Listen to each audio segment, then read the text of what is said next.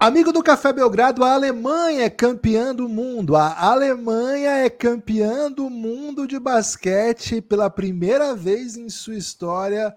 A seleção alemã conquistou o maior título do basquete FIBA, o maior título do basquete de seleções, o maior título da sua história.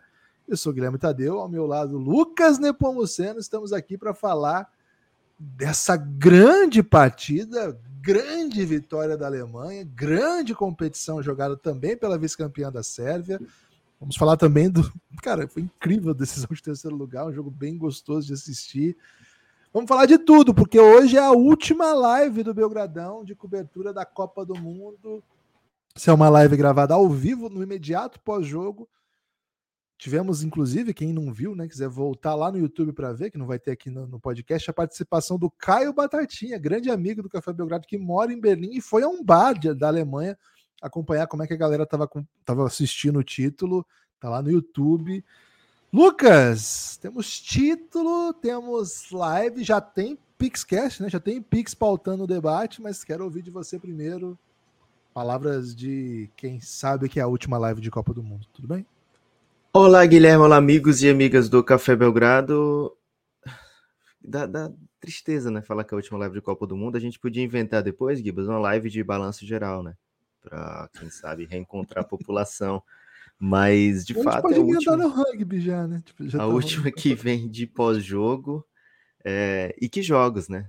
Dois grandes jogos, Estados Unidos e Canadá mais cedo, serve a Alemanha agora é, muita qualidade dentro de quadra, o que a gente esperava, né? É, a Copa foi jogada num nível altíssimo, na minha opinião, e foi muito legal. A Alemanha conquista com todos os méritos, acho que foi o tipo, time mais adaptável da competição.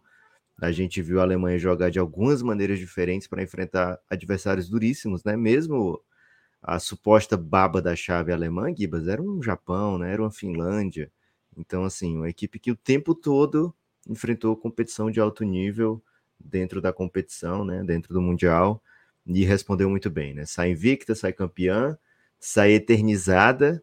Né? É curioso, né, quando você é campeão, campeão do mundo depois de ver o seu grande astro se aposentar alguns anos depois, né? Então, assim, o Dirk continua sendo o melhor alemão de todos os tempos, mas não está no melhor momento da Alemanha de todos os tempos. Né? A Alemanha vem se tornando uma potência, né? embora tenha sido bronze lá no ano do Dirk, em 2002, né? era muito em função do Dirk, né? Assim, não era um, um, uma força do basquete, né? E a gente tem visto a Alemanha desfalcada em algumas ocasiões, competindo em alto nível, né? Semifinal de Euro recente e agora campeã do mundo. Né? Antes disso, conquistou vaga olímpica também é, para Tóquio. Então, uma seleção que vem a cada ano se tornando mais perigosa dentro do cenário internacional. E nessa Copa precisou fazer de tudo, né? Bateu a Austrália, bateu os Estados Unidos, bateu Sérvia, é, campeão do mundo com muita qualidade, muita velocidade também, com muita inteligência, com muito tamanho.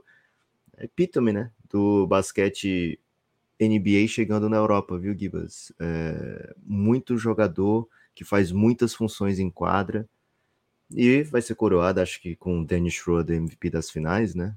É... O MVP da final MVP... acabou de ser anunciado, Franz Wagner, da final. Da final. Isso, Franz Wagner acabou de ser anunciado, recebeu das mãos do Escola o título.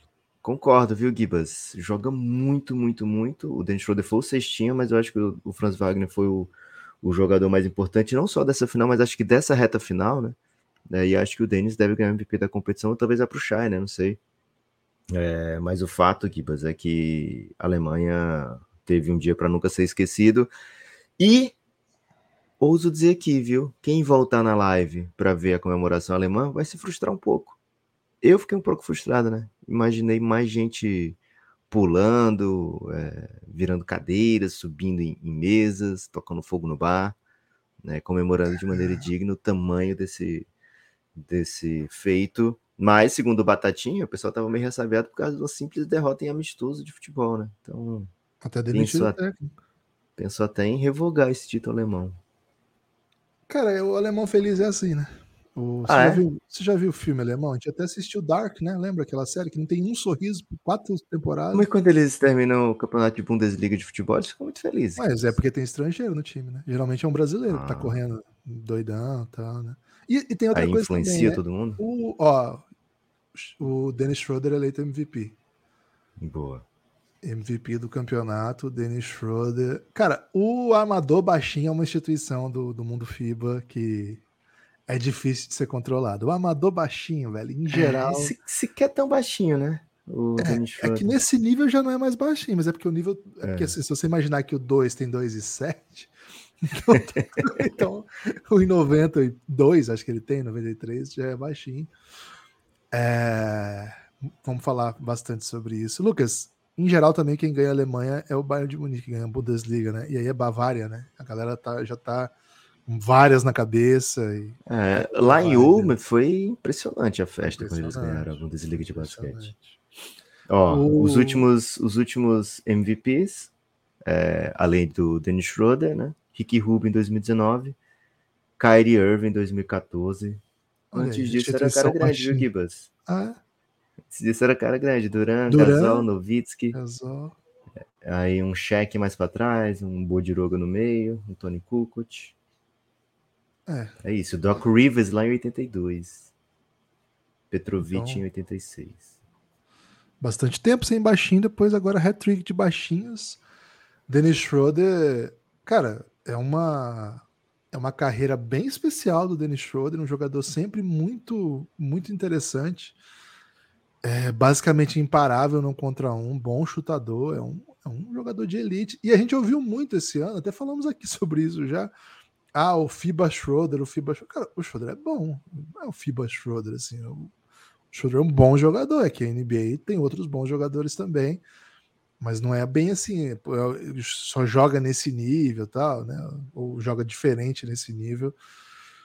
Lucas, agora a Sérvia está entrando né, para receber a medalha de prata. Os sérvios ficaram desolados, né? Esse era um título que eles estavam contando, porque, enfim, a Sérvia está acostumada a vencer. A Sérvia está acostumada a coisas grandes, a Sérvia olha para a Alemanha de cima.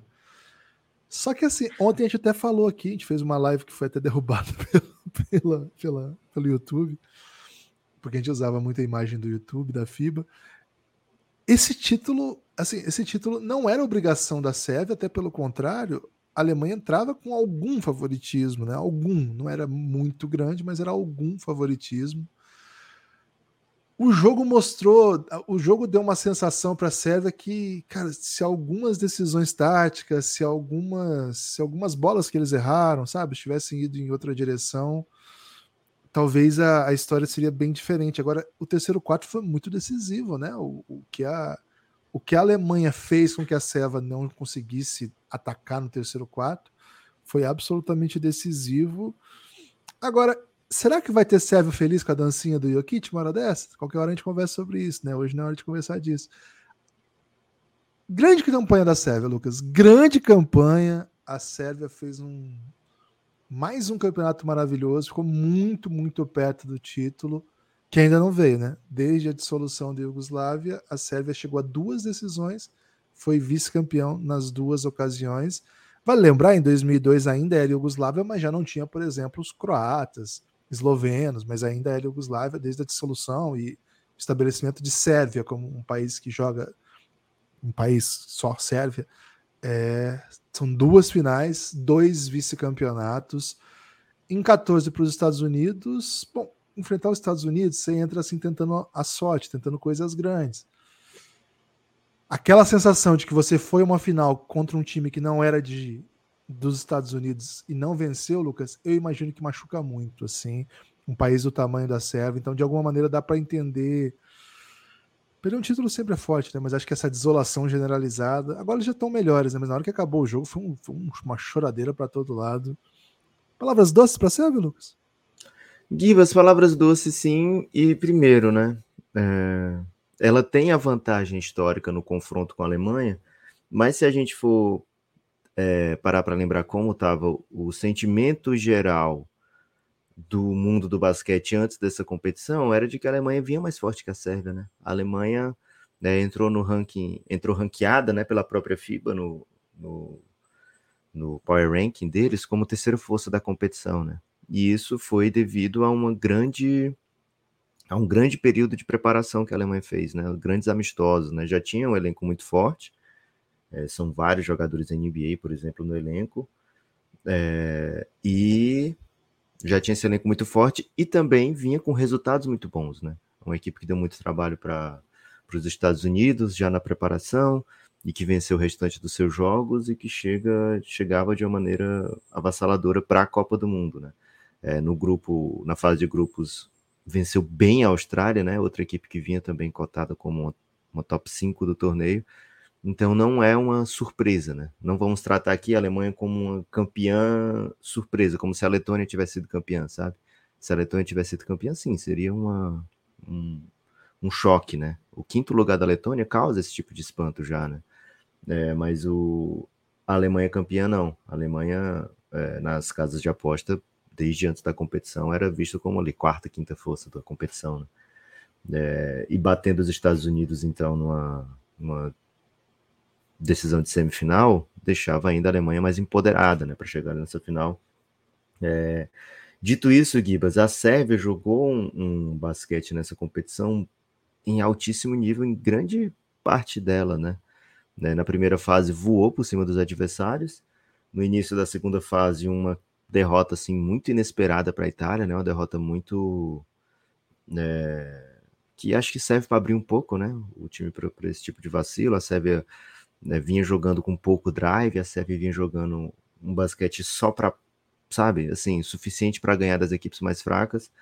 Né? E aí depois desse jogo contra a Itália, uma vitória muito boa contra a Rapidon e depois é, jogos bem impressionantes no mata-mata com uma festa alemã aí agora, hein, Gibas? Muita gente interessada no telão filipino e a câmera mostra a reação, né? Fazendo um react aí dos atletas. Mas o a, a Sérvia encontrou um modelo de jogo para as seleções mais competitivas, de muito drive, de muita velocidade, né, de aproveitar os espaços no contra-ataque. Contra o Canadá a gente viu isso de maneira muito mais latente, e o jogo caminhou para isso nesse primeiro tempo, né, desse, dessa final um placar de 47 a 47, né, com a Sérvia criando muita vantagem a partir do Bogdanovic. Então, assim, foi um time que conseguiu é, alternativas durante a competição e conseguiu jogar as partidas mais duras com foram vitórias muito tranquilas, né? Lituânia e, e Canadá foram vitórias assim avassaladoras da Sérvia, né? Contra duas potências do basquete, dois times que ganharam dos Estados Unidos, por exemplo. É, e aí, contra a Alemanha, parecia que o jogo ia para um caminho de equilíbrio até a reta final. Até acaba, né? Acaba com muito equilíbrio, um placar apertado, mas muito por conta das escolhas alemãs, né? Que a gente vai falar. E campeão do mundo, embora tenha optado por uma emoção extra em, em todos os jogos apertados. É, Gibas, a Sérvia sai bem da competição, sabe que foi sem o Jokic, como você disse, né? Muita gente vai falar agora sobre isso, né? É, se o Ao contrário do Belgradão, hein? Ao contrário é. do Belgradão.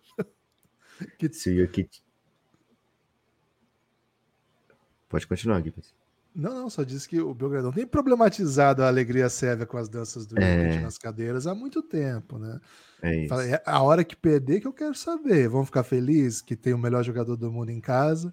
Ou uma Copa do Mundo não é tão importante assim? É legal é ter o melhor jogador da NBA a NBA não é aquilo que não é o campeão do mundo? Acho que vai ter Sérvio bem bravo com o Jokic, velho. Acho que isso aí precisa ser falado aqui. Bem bravo é difícil, mas acho que vai ter aquele, sabe, aquele sentimentozinho, né? Porque ele nas outras ele foi. Se ele não vai nessa, assim, se ele nunca vai, talvez tivesse mais puta, né? Não sei.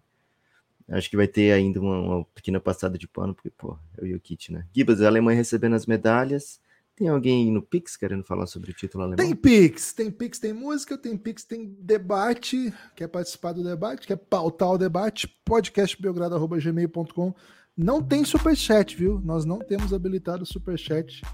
temos apenas o Pixcast, podcastbelgrado.gmail.com. Lucas, Pix preventivos, né? Para começar os trabalhos. Teve gente que já mandou desde ontem Pix preventivo. Opa. Na verdade, desde ontem, os de ontem a gente até falou na live de ontem. Se você não, não viu, tá lá no YouTube. Agora, os de hoje, a partir das 8 da manhã já tinha, viu, Lucas? O Boa. Luiz José Duarte Filho mandou um Pix livre-arbítrio, né? Apenas contribuiu sem dizer nenhuma palavra. Você pode falar sobre o que você quiser, Lucas. Pix livre-arbítrio, vamos de. Decisão de terceiro e quarto, então, Gibas? Decisão de terceiro quarto. É, vamos fazer a rodada do Pix primeiro, então. Depois a gente Boa. entra nisso, porque acho que vai ter bastante coisa. O Daniel Pastore também mandou esse é, sensivelmente substantivo e dizendo Coisa o seguinte, linda, né? Antes de começar a live também, já pautando o debate, né? Pastor, você é um dos motivos da existência das lives, viu? Sem você, acho que talvez não tivéssemos lives. Sem você e outros contribuíram muito também. Novamente reitero, trabalho primoroso de vocês. Viva Dylan Brooks, disse ele. Não sou Rockets. Olha aí, Luke, já previa que você queria falar disso. Não sou Rockets, mas empolgou. Use o Pix para tema livre. Belgradão sempre Aí, Lucas, back to back picks, picks substantivo, você pode falar de Dylan Brooks aí. Boa, 39 pontos que pareceram mais do que isso até, viu, Gibas? Dylan Brooks falou antes da, é, da decisão de semifinal que era o melhor defensor do mundo, né? Mas ele não tinha falado, Gibas, que ele era também a maior força ofensiva do mundo, né? E os Estados Unidos sentiu isso na pele hoje. Certo momento ele estava 5 de 5 para 3 pontos. E assim, os Estados Unidos escolheu é, apostar tudo no, em parar o Shai, em conter o Shai. É, só que o Shaggy Alexander estava tranquilo com isso, né? Soube movimentar a bola e a, e a seleção canadense estava preparada para essa estratégia americana, aproveitaram bem os espaços. E o Shea acabou com um monte de assistência e ainda conseguiu seus pontos, né? Toda vez que os Estados Unidos não, não fazia aquela dobra, o Shea encontrava seus espaços. Numa ocasião até tentou tirar a alma do corpo, separar a alma do corpo do Michael Bridges e meteu uma bola de três linda, né? E nem o milagre de Michael, né? De conseguir levar o jogo para prorrogação com a estratégia do brasileira, do Paulinho Boracini, do Ertas e do Duda. É, nem o milagre de Mikal conseguiu tirar o bronze canadense. Então, assim, um bronze que eu acho que vai ser muito mais valorizado do que se fosse americano, né, Gibas? Então acho que fica em ótimas mãos ali, né? E claro, né, fomenta essa rivalidade Canadá e Estados Unidos. Briguem, malditos, briguem. É isso. É, aliás, eles tipo, postaram no perfil oficial uma bela foto deles muito felizes, viu? Com a, com a medalha de bronze. Estão bem orgulhosos do feito. É uma das melhores campanhas do, do Canadá na sua história. Lucas, a melhor, o, né? a melhor. O, o Nicolás Batum postou o seguinte, né? Parabéns Alemanha, campeã do planeta Terra, né? dando aquela dando aquela cutucadinha. E, cara, a França apanhou bastante nessa Copa do Mundo, mas levou para casa alguma cutucadinha então nos Estados Unidos. Deu um jeito, né? De dar uma cutucada nos Estados Unidos. Participou da, dessa fase final agora, o Batum, né? Sentiu que participou aqui. Sentiu que participou. O Carlos da Silva Santos, sempre com a gente também. Nesse último dia, a gente vai revendo muita gente que tornou essas lives possíveis. Muito obrigado a todos vocês, viu? Parabéns pela cobertura. Teve alguma novidade tática nesse Mundial? Ou nesse nível é difícil surpreender? É uma ótima questão, viu, Carlos? O seguinte. Cara, em geral, esse, essas competições que, que, são de quatro em quatro anos, elas nos ajudam, né? Como marcos, não porque naquela Copa alguma coisa iniciou, mas que com o recorte do tempo a gente consegue olhar em perspectiva, né? A impressão que eu tenho é que esse, esse Mundial, comparado ao de 19, foi muito mais acelerado.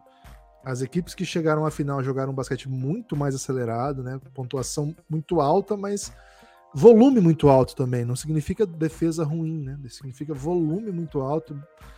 É, aquela coisa de você gastar os, segundos e a gente conversou bastante sobre isso já, né? Que trabalhar a bola é passar, passar, passar, passar. Não, cara, trabalhar a bola é encontrar alguém livre ou alguém capaz de fazer cesta e às vezes a melhor maneira de conseguir fazer cesta é nos primeiros segundos de posse. E essas duas equipes mostraram muito isso, né? Acho que o Franz Wagner é assim, se, botar, se você quiser botar lá no livro de história do basquete, né, 2024 como um marco, basquete FIBA, 2024 como um marco, 2023 como um marco e falar de transição, acho que o Franz Wagner é a fotinha, viu? Porque o que ele correu para fazer sexta nessa Copa do Mundo e foi eleito jogador da final e meteu muita bola de transição, porque além de ser muito rápido, ele é enorme e tem muito touch, né? Então ele consegue fazer ponto em transição como quase ninguém consegue. Acho que a Alemanha e a Sérvia deram um pouco esse tom, mas se você imaginar ainda que os outros dois são duas equipes que correm muito, né? Ou deveriam correr, ou são famosos por correr, como Canadá e Estados Unidos, acho que foi uma Copa da velocidade.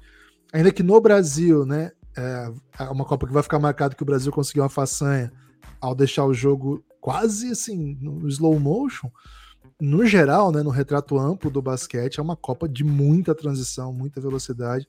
Agora, isso não é novidade, isso tem acontecido, é um movimento só, que só, tem acontecido. Só um pequeno pauzinho aqui, mas acho que o fato do Brasil ganhar um jogo propondo quase um, um freio né, para a partida também age como uma prova né, de que essa é a Copa da, da velocidade. Né? Age é, é uma espécie de, de comprovação, né? porque é um antídoto que acho que vai ser usado muitas vezes e que talvez esses caras não estejam tão habituados, né?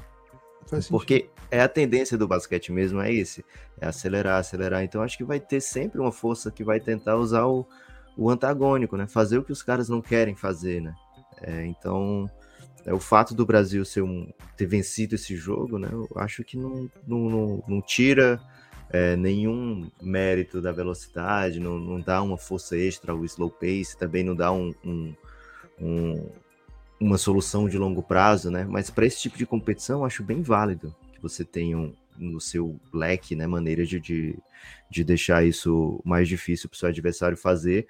E acho que a Alemanha conseguiu fazer isso muito com o Bogdanovic no segundo tempo, né? O Bogdanovic, ele estava no primeiro tempo, ele estava atacando os primeiros segundos da posse o tempo todo, daí conseguindo seus pontos ali e a Alemanha veio com uma proposta diferente né, no, no segundo tempo, de evitar esse tipo de, de cesta de transição da Sérvia. E, cara, o jogo saiu de, sei lá, 25 pontos por, por quarta, a Sérvia fez 8 no, segundo, no terceiro quarto, né? É, e sempre com posses longas, atrasadas, né? Tentando encontrar aquele arremesso com muitos passes, né? Com muita movimentação, a bola passando lá no poste baixo pelo minuto 9 que saiu zerado desse jogo, né? E os jogadores versáteis da Alemanha fazendo essa troca, troca, troca, troca, troca, né? Jogadores muito altos, muito grandes. Tô contigo nessa, viu? Acho que a novidade, a novidade tática dessa Copa não chega a ser uma super novidade, né? Mas uma, é... uma tendência que chegou ao mundo todo, né? Que, Faz sentido. Que acho que em outras competições a gente não conseguia ver tão nítido isso. É, e, esse, a, e, esse modelo de jogo, ele não é, ele é predominante na NBA, mas ele não é predominante no basquete FIBA, né? E no basquete. Quando a gente fala basquete FIBA, é até, é até pouco incorreto, né? Porque assim, a Euroliga também não é FIBA, né? Não, não, é, não é, a é. FIBA que, geste, que gere a Euroliga, né? Então é outro basquete também, né? E tem o basquete australiano, tem o basquete asiático, tem o basquete é... europeu, brasileiro, né? Tudo isso é basquete FIBA. Né? Isso, então assim, a impressão que eu tenho é que os principais times da Europa não jogam assim. Ele, e, e acho que é uma é uma coisa que talvez a gente comece a ver aos pouquinhos, sabe? Acho que tem, tem algumas equipes que estão tentando deliberadamente. A gente tem, por exemplo, os, do, os dois times de que são telecom, né? O da, o da Turquia. E, inclusive o técnico desse time, Turco Telecom, assumiu o EFES agora. Pode ser um pioneiro, assim, não sei se não é bem veloz, não é bem transição, mas é bem mais do que a média da Euroliga. A gente tem os times alemães que jogam assim, a gente falou do Ume aqui, que tinha o Iago fazendo muito, muito isso, a gente tem o, o Alba que faz muito isso, o Bayern um pouco menos, mas também, né? E boa parte desses jogadores estavam em quadro hoje, cinco jogadores jogam nesses dois times, Alba e Bayern, né, do time da, da Alemanha, caras que jogam num pace mais acelerado do que a média da Europa, né? E assim, o. E tem o Telecom da, da Alemanha, né? Que foi a melhor Isso, campanha. é os dois Telecom. E o. Porque esse não tem ninguém mais também. E assim, esse técnico já foi, já foi pro basquete francês agora.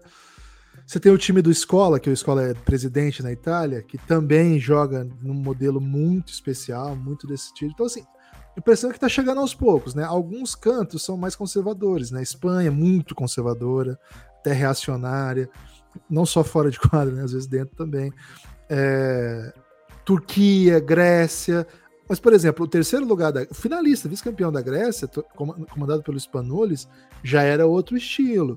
Acabei de falar do time do Telecom. Então, em todos os cenários você vai vendo um pouquinho disso acontecendo.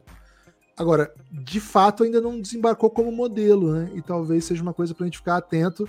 O Brasil é outra coisa, né? Assim, o basquete brasileiro olha para isso meio, o que está acontecendo aqui, né? Não é incomum no basquete brasileiro quartos com 12 pontos e posses estourando 24 segundos. E, cara, transição só quando você é muito obrigado, quando tem um turnover óbvio. Então acho que faria muito bem ao basquete brasileiro beber dessa fonte. E aí, Lucas, acho que eu gostaria que o, a cultura do basquete brasileiro tivesse a interpretação que você teve do que foi a vitória brasileira. E não a que eu acho que vai ter. Mas isso é debate para outro momento. Tem mais Pix, hein? Tem mais Opa. Pix. Léo Cavalcante Mendes, o famoso Léo Mendes. Mendes. Um dos maiores estudiosos de literatura desse país, hein?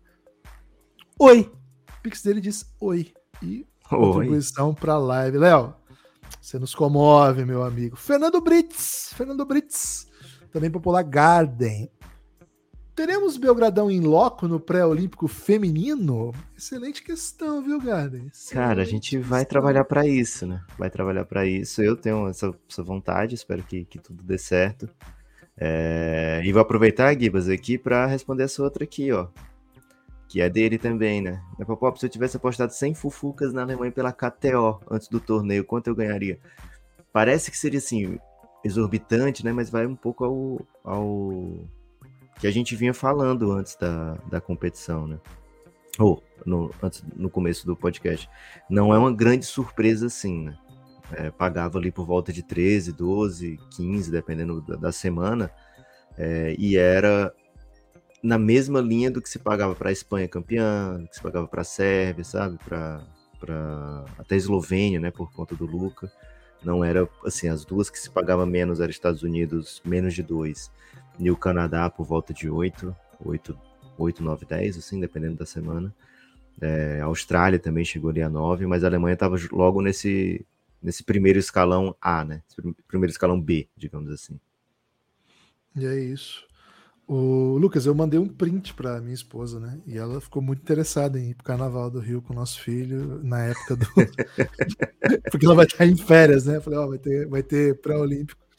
Quando será o carnaval, velho? Se eu levo família, você tem que levar também, né? Então já ficou. Não, já ficou precisando. Carnaval de... 2024. Carnaval 12, sem família, Lucas? 12 e 13 de fevereiro, velho. Ferrou. Vai estar tudo é, absurdo. É, porque tem pré-carnaval. Pré tem... É, não, mas é 7 carnaval 11, mesmo, né? é 12. É de 7 é, a 11. Mesma né? semana. Vai estar tá tudo absurdo, exorbitante. É.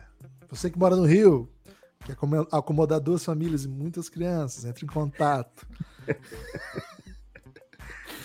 Luiz Inácio, sempre com a gente, sempre, sempre com a gente. Valeu demais sua companhia sempre, viu, Luiz? Salve, amigos! Pouco se fala como treinador alemão é a cara do Hélio Rubens. Cara, honestamente, que Hélio Rubens é esse que você conhece? Eu não conheço esse Hélio Rubens que você conhece, não, né, cara? Primeiro Porque, assim, cara, não tem nem o bigode. Cara é um pra... pouco. É. Um trapezoidal, assim, magrinho. Acho que não chega a ser a cara, né? Mas assim, o, se for aquela quem é ele que você apaga, deixa só a sombra, não fica tão diferente não, viu, Gui? Porra, velho, você vai ter que mandar para mim um quem é ele desse. Porque eu não entendi foi é nada dessa aqui. Henrique Kurosaki, hein? Henrique Kurosaki. Retornando ao basquete FIBA depois de muitos anos, graças às organizações Café Belgrado. Que isso, velho. Parabéns e obrigado. Que venha pré-olímpico. Cara, antes disso tem o PAN, hein? É, Antes disso tem já, pan. já tem pan. pan Vai pan, ter live de pan, Lucas? Porque tem masculino e feminino e com chance de título, né? Tem que aproveitar Cara, talvez, né? talvez tenhamos que ter, né? É, porque deve ser muito legal fazer live de título, né? Mas vai estar tá rolando NBA também, não sei se vai ter esse mergulho todo, né? E infelizmente as, as seleções, inclusive a brasileira, não vão mandar o talento premium, né? É, as competições não param, né?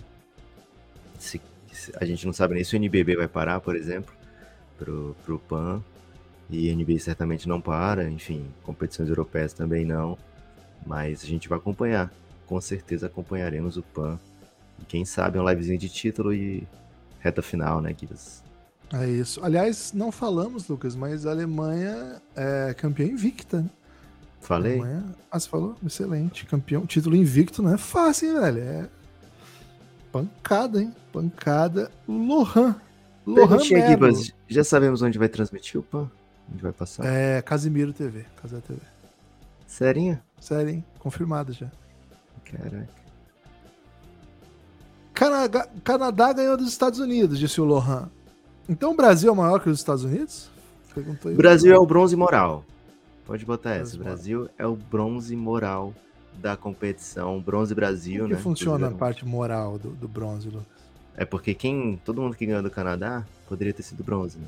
Só que não poderia porque as regras FIBA. Aí, né? Então, as regras FIBA eh, impedem isso, né? Mas assim, de quem ganhou do Canadá, Guiba, só a Sérvia, né? A Sérvia já é prata de verdade, não precisa ser bronze moral. Então só tem o Brasil para ser bronze moral, entendeu? Excelente, excelente. Lucas, recebi simplesmente agora a mensagem da minha mãe falando assim: me manda o link que eu não tô conseguindo entrar na live. Que isso? Ok. Será que o YouTube que... tá barrando a gente por causa daquilo? Ou idosos em geral, né? Fica, fica, é. fica, fica... Você botou um filtro? Você botou tem filtro? Gente, né? Tem gente aí no YouTube, tá funcionando assim, minha mãe que tá confusa. Seguinte, hein, tem mais, hein? Leonardo Matos de Brasília, hein? um dos maiores leitores de Phil Jackson do país. Também sempre com a gente, né? Também sempre, sempre com Pix. a gente, velho. Contribuiu Pix, demais. Debate. Lucas, quando você disse que a Sérvia melhorou jogando drive, o que, que você quer dizer? É... Curioso, acho que, Léo Acho que é sobre a questão do, do que do é drive. a palavra drive, né? É, o drive. Às vezes quem não é do basquete não tá tão acostumado, Lucas. Não precisa ficar. É, peço perdão, né? A gente às vezes usa o termo técnico, né? O drive é quando você agride o, o garrafão adversário em, em, rumo à cesta, né? Como se você estivesse dirigindo a bola até a cesta, por isso esse termo drive, né?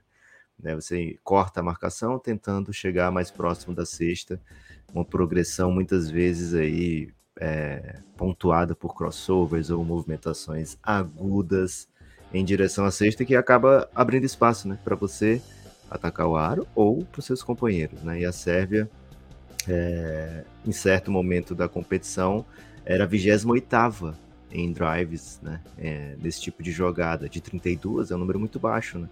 E o que a gente sentiu hoje no segundo tempo foi muito a Alemanha contendo, conseguindo conter esse tipo de, de ação sérvia.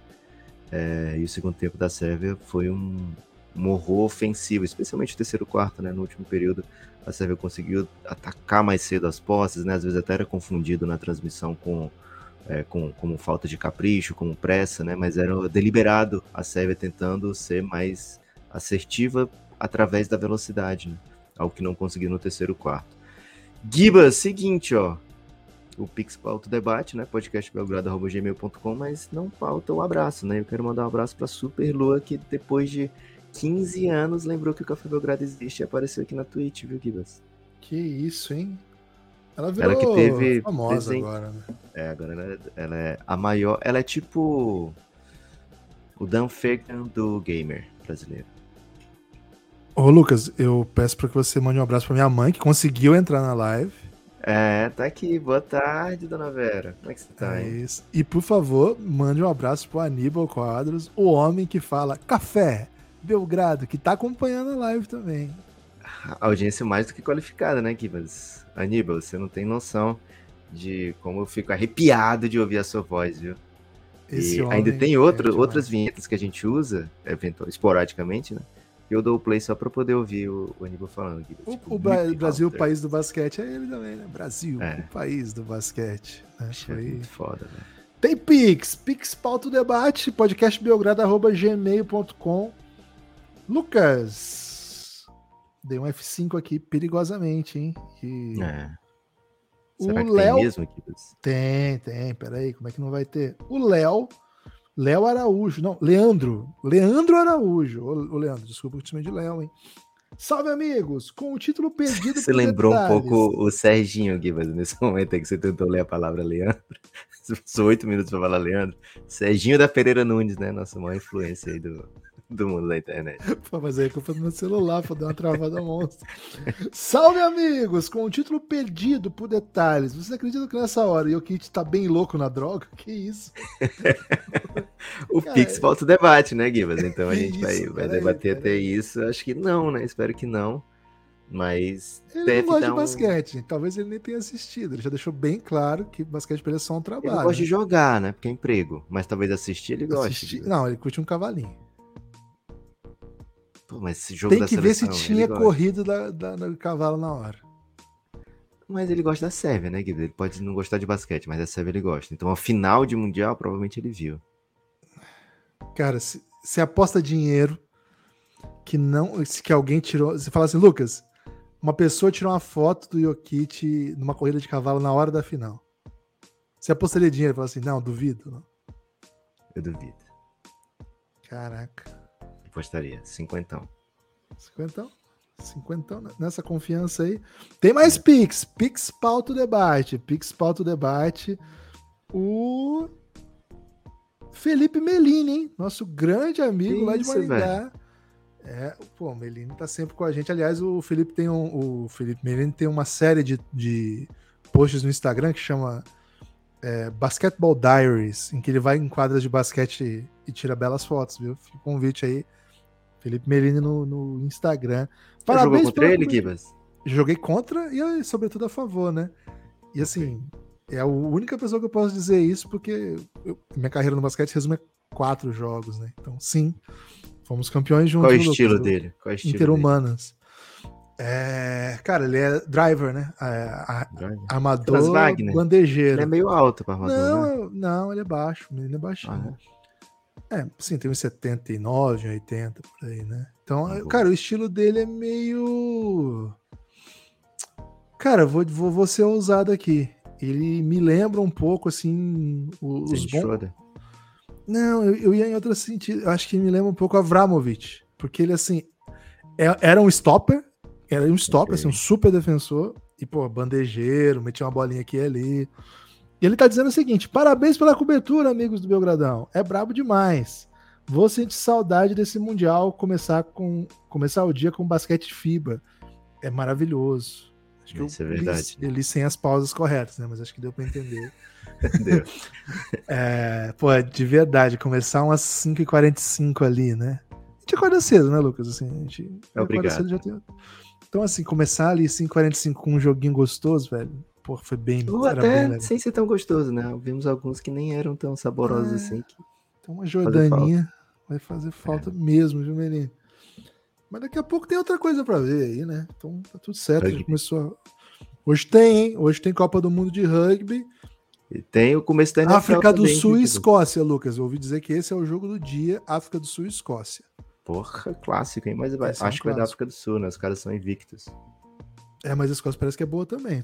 Diz que é um jogo bom. Lucas, depois você vai, daqui a pouco, né? O Lucas vai trazer aí palpites do dia para NFL, hein? Fiquem atentos, um dos maiores especialistas em NFL do país. É, o... Vai ter live no Sunday Night hoje? Uh, não sei, cara. Preciso aprender um pouco sobre o jogo até lá, né? Será que dá tempo? O não. Marcialzinho, Marcialzinho é safado, hein? Chafado.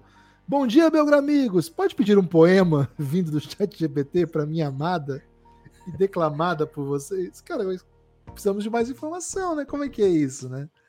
Amada do Marcialzinho? Não sei se vamos, é o. Vamos fazer, Gibas. Manda pede, algumas pede informações um soneto, aí no chat. Soneto. Não, soneto, vamos, vamos não? assim, Gibas. Ele, ele okay, não quer dar informação. Amada do Marcialzinho. Marcialzinho. Marcialzinho é chafado.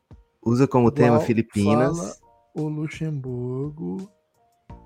Técnico, não país. É. Não, não, Gibas, não bota coisa assim, não, que ele vai. vai... Bota fiel porque o Marcelzinho é, é corintiano, né? Fiel. Acho que o Marcelzinho não é, não é corintiano, não, hein? Fiel. Tá de, de Luxemburgo, então, velho. Porque ele é chafado, igual o ah, Luxemburgo. Okay. Filipinas. Filipinas. Que enfim, o Mundial tá lá, né? É, e amor, lógico, né? Domingo. Pix pauta o debate, gente. Quem tá é. ansioso, espera aí. Pix pauta o debate. É esse ponto. Então mande o seu também podcastbelgrado.gmail.com. Faça um soneto para Amada do Marcialzinho, Fiel, Filipinas. Ama é, domingo. Domingo. Alemanha campeã do mundo.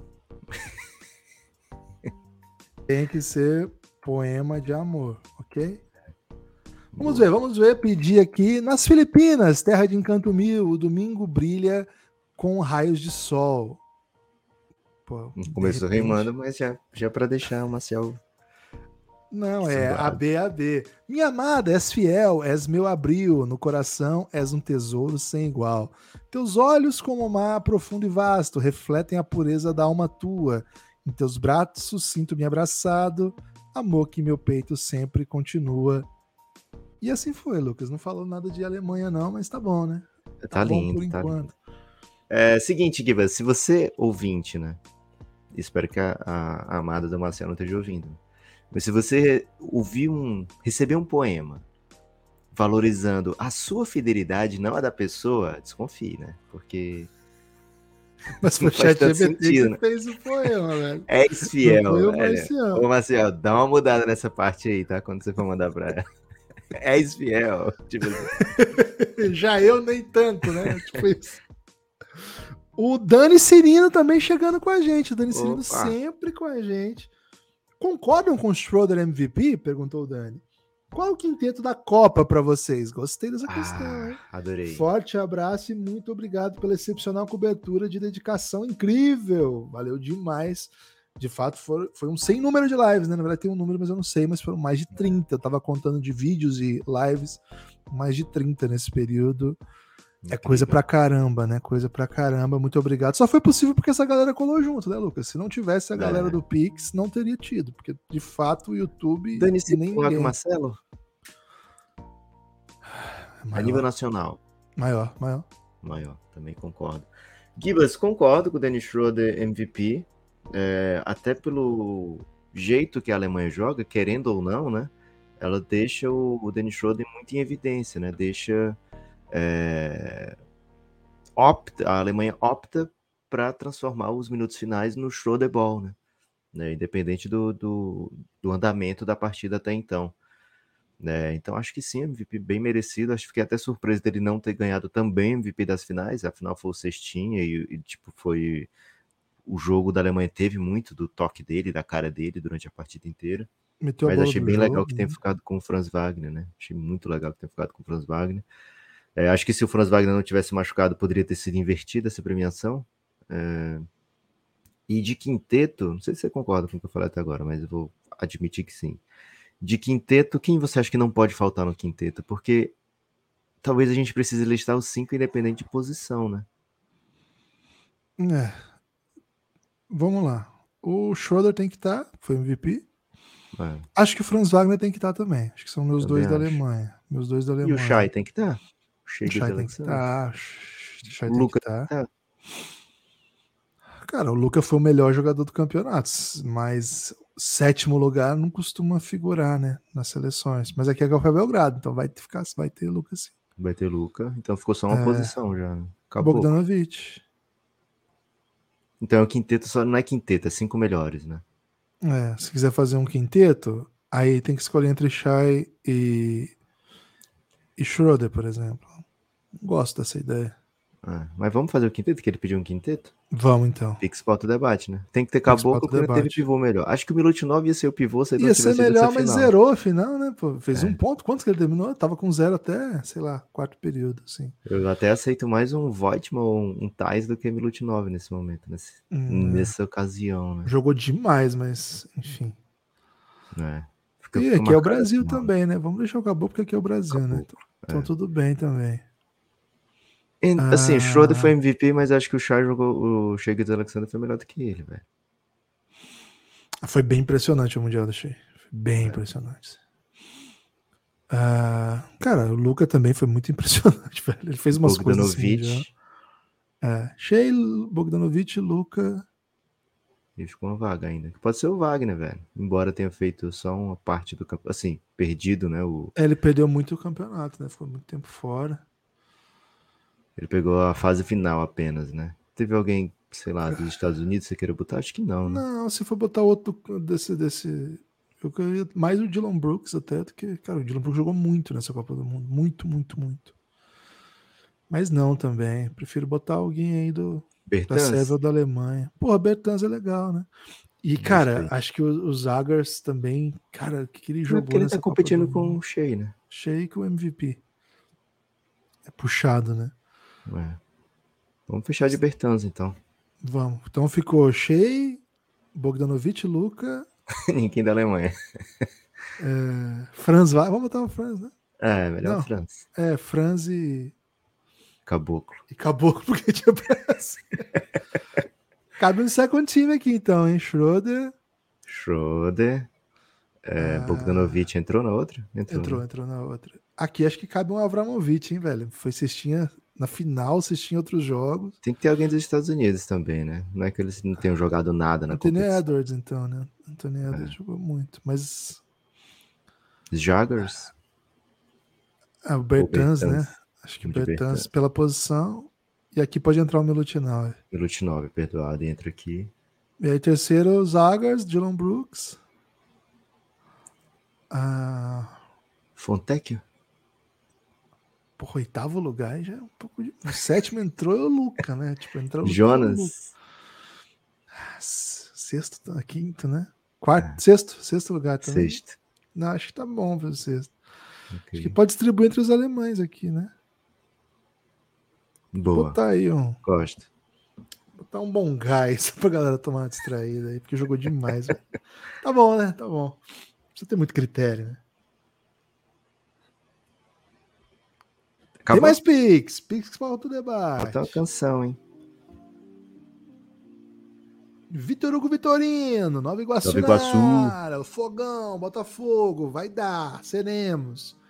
Venham conhecer Nova Iguaçu em fevereiro, só digo isso, apenas isso. E depois ele manda um hashtag Volta Tais. Cara, eu não lembrava do Tais no Oklahoma, que é o time do Vitor Hugo Vitorino. Não, pô, é Celtics o Vitorino. Tá doidão? Vitorino, o Vitorino não é. Eu jurava que ele era da, da Thunder Nation também, cara. Cara, você- o cara tá Eu sempre com jurava. a gente. Você meteu Não, ele essa tá sempre agora. com a gente, mas eu jurava que ele era Thunder, velho. Pô, Ô, mal. Vitorino, Ô, com Vitorino, você você, tá sendo pouco celta, hein? Você tá sendo pouco celta. Vamos ser mais celta aí. Léo Santana. Não, Léo Araújo. Léo Santana? Será que é Léo Santana? Santos. Léo Santos. No Sant. Eu achei que era Santana. Léo. Santos. Salve, amigos. Com o título perdido por detalhes. Ah, já tinha lido esse, hein? É o do bem louco na, nos, nos entorpecentes lá.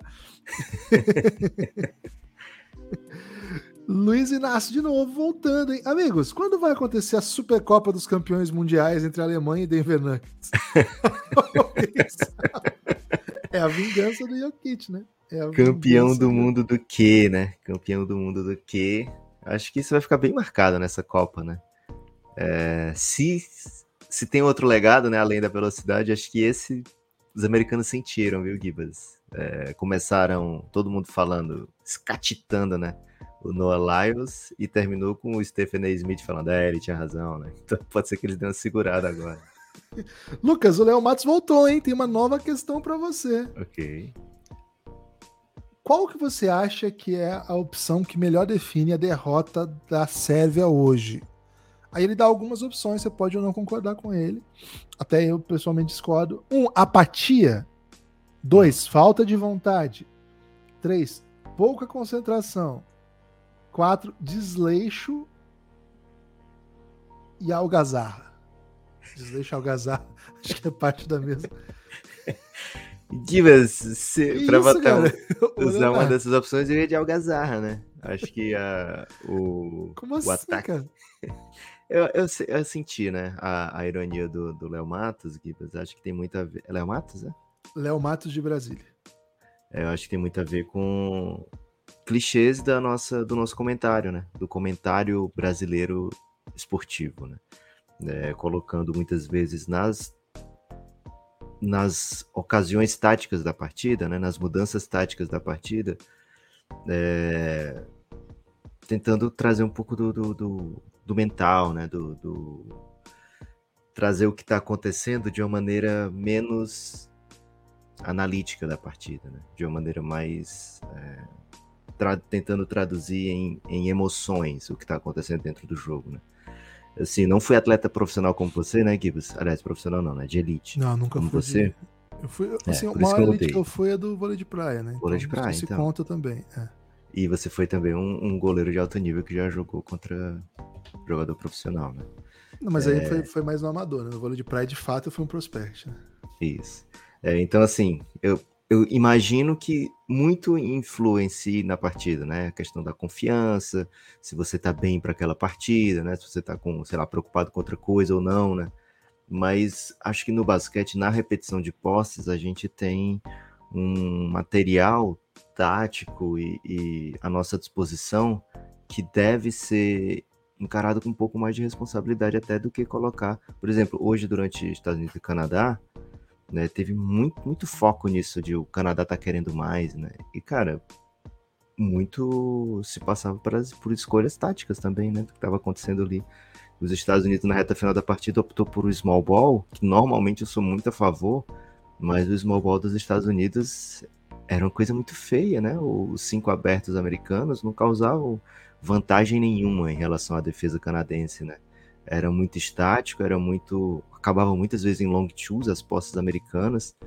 É, então, eu senti o que o Léo tá querendo dizer aí, concordo muito com ele, viu, Gibas, de que precisa ser tratado melhor, precisa ter uma leitura play by play melhor, né, para ajudar a entender, ajudar quem está vendo o jogo, né, para gente que está vendo o jogo, entender mais, né, especialmente quando são pessoas que tiveram jogando lá, né, certamente tem mais a oferecer e talvez seja uma diretriz da empresa também, né, não sabemos, uma diretriz de dizer, ó, oh, traz para um nível mais básico, né, para um nível de e agora normalmente quem curte o basquete é, prefere, né, coisas menos básicas, né, e que mostrem mais a realidade dos fatos, né.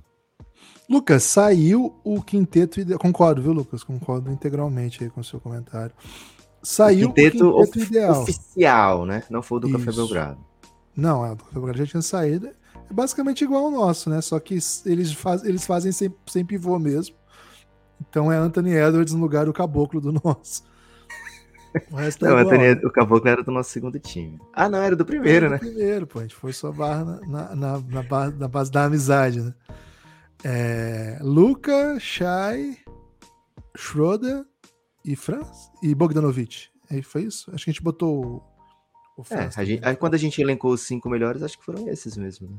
Eu acho que o Anthony Edwards, a princípio, a gente não colocou. Ah, é, Anthony Edwards não. Aí depois a gente foi buscar. Quem foi que a gente botou no lugar do Anthony Edwards? Provavelmente alguém melhor, né? Uh, Bertans ou Franz Wagner? Não, você falou Franz já.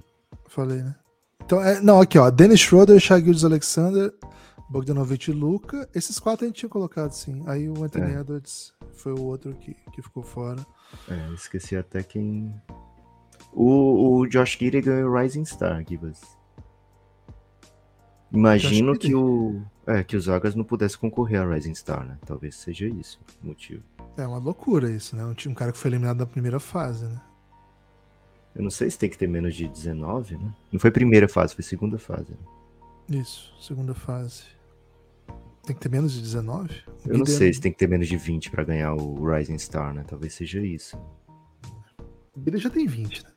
2002, o Guide. É. Não sei. O Zagas acho que é 22, né? O Zagas é 22. O Zagas é 23, eu acho. É. Mas se for primeira é competição, é Deve ter um limite de idade. Deve ter, deve ter sim.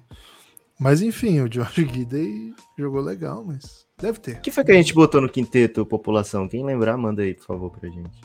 É. Tem Pix, hein? Tem mais Pix, Pix, pauta debate. Agradecer, então, aí, mais uma vez, é, a todo mundo que está participando e convidar, lembrando, né? Isso é uma live que ela se monetiza pela participação de quem está acompanhando. O YouTube não paga nada. Assim, para falar que paga nada, eu não estou mentindo, não é meme. Essa live ele pagaria algo em torno de 3,50, 4 reais. Por isso a gente parou de fazer live e retomamos quando o Pixcast surgiu como oportunidade nos playoffs da NBA. Estamos voltando e estudando maneiras que ele continue, né? A Copa do Mundo acaba hoje, mas a NBA tá chegando, tem outras coisas que vão vir. Quem sabe a gente continue com as lives, né? Estamos na torcida para que sim.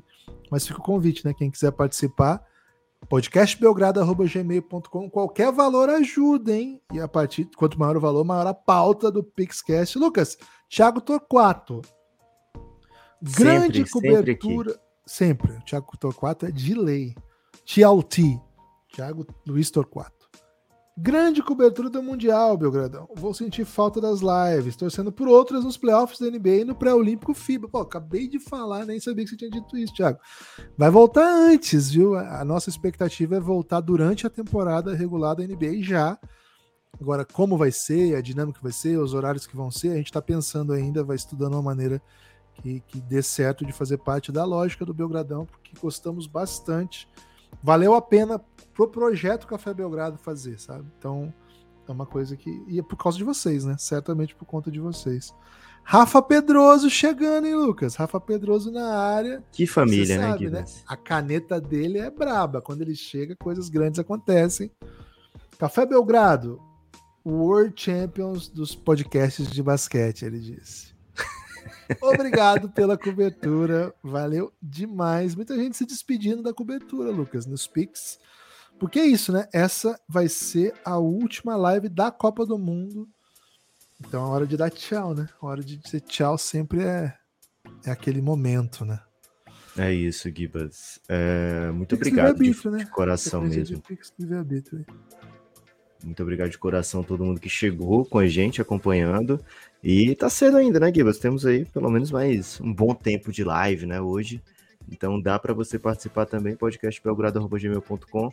Já que é livre-arbítrio, Gibas, queria aproveitar então a oportunidade aqui para a gente dar uma passada na, na classificação final da competição, trazendo o bom ruim, né? O famoso bom ruim. Bom ruim! Isso. Para. Talvez não precise passar por todos, né? Mas por alguns, né? Pra gente fazer o famoso bom ruim. Quer que eu compartilhe é que fica... a tela aqui? Pode compartilhar. Pode estar compartilhando. Onde você achou essa, essa classificação? Final, final Standings no, no, no site da FIBA tem um botão agora Final Standings. Ah, curiosamente o meu já está em português, hein? Ah, é, isso é terrível. Você tem que botar lá em cima para mudar para inglês. Não, tá tudo bem. Não, porque em português tipo, perde dois terços do conteúdo do site. É mesmo? Eles não, tradu é, eles não traduzem, aí eles omitem tudo que não tem traduzido. Pô, meio otário da parte deles isso. É. Aonde que eu vou então? Lá em cima você bota English, né? Lá em cima mesmo, mais em cima do que isso ali, onde está português, você vai botar English. Aí o conteúdo aumenta muito do site. Pô, eles querem meu e-mail. Eles querem meu e-mail, mas eu não vou dar. Não vou colocar meu e-mail. Vamos lá, Lucas. Tá aí o pódio. O pódio. É, se tá no pódio, não tem como dizer se é bom. Assim, especialmente não sendo os Estados Unidos em segundo ou terceiro, todo mundo que tá no pódio, bom. assim, na hora você pode até ficar bem triste no caso da Sérvia, né? Mas quando você olha depois, você fala, porra, boa Copa, né? Então não tem aqui bom ou ruim para esses times aí todos. Melhor campanha da história da Alemanha, melhor campanha da história do Canadá e a Sérvia iguala né, sua melhor campanha enquanto Sérvia com esse nome. Então, todo mundo aí bem na fita. Agora, passando um pouquinho para baixo, Gibas, já temos ali é, algumas, algumas gritantes é, ruindades, digamos assim, né? Estados Unidos, obviamente, ruim, ruim né? Acha péssimo aí. O que você acha da Lituânia em sexto, Gibas? Bom ou ruim? assim, Letônia em quinto, excepcional, maravilhoso, excepcional. incrível. É, e assim, devo elogiar o Lucas aqui, coisa que é, não tem muita oportunidade de fazer, né? Porque é raro ele merecer. Mas assim que começou, rolou o quinto e oitavo, o, o Lucas meteu aqui, né? Seguinte, o único time que tem algo a ganhar ficando em quinto é a Letônia, dessa galera toda aí. Então, fiquem atentos que eles vão jogar diferente. E, cara, eles meteram 30 na Lituânia no jogo de quinto e sexto, ganharam bem também a, o jogo contra a Itália, foi contra a Itália, né? Foi o jogo contra a Itália na, na semifinal do, do quinto e oitavo. Então, assim, de fato, o quinto lugar aqui da Letônia pode valer coisas boas para eles a médio e longo Isso, prazo. Eles aí. podem ficar num, num, pote igual o da, da, turma do pote 3, né? Que atualmente eles estariam no pote 4, quando for falar em pré-olímpico, né? É, e fica, enfrentaria um grupo mais difícil. Com esse tanto de ponto que ele arrumou no, no, no Mundial da FIBA, pode ser que eles cheguem no, no pote 3. Eles estavam bem atrás, só que vale muito ponto o Mundial, né? é, a fórmula do ranking FIBA é muito complexa para a pessoa fazer aqui, porque tem que levar em conta resultados que saem da, do, sabe? Tem que olhar todo um ciclo inteiro tipo, para ver tipo como é que fica. Né? tênis, né? O, isso, tem que ter uma fórmula pronta já, não dá para você, ah, deixa eu ver aqui quantos pontos deu isso aqui e projetar, né? Então, em breve a, a FIBA vai anunciar esse ranking, talvez a Letônia tenha é, vai deixar o seu grupo que já vai ser duro, né, mas um pouco menos duro. Né? Porque uhum. acho que esse pote é o mesmo da Rapidon, por exemplo. Imagina se você pega Rapidon e Letônia em posições que normalmente deveriam ser de equipes um pouco mais fracas, né?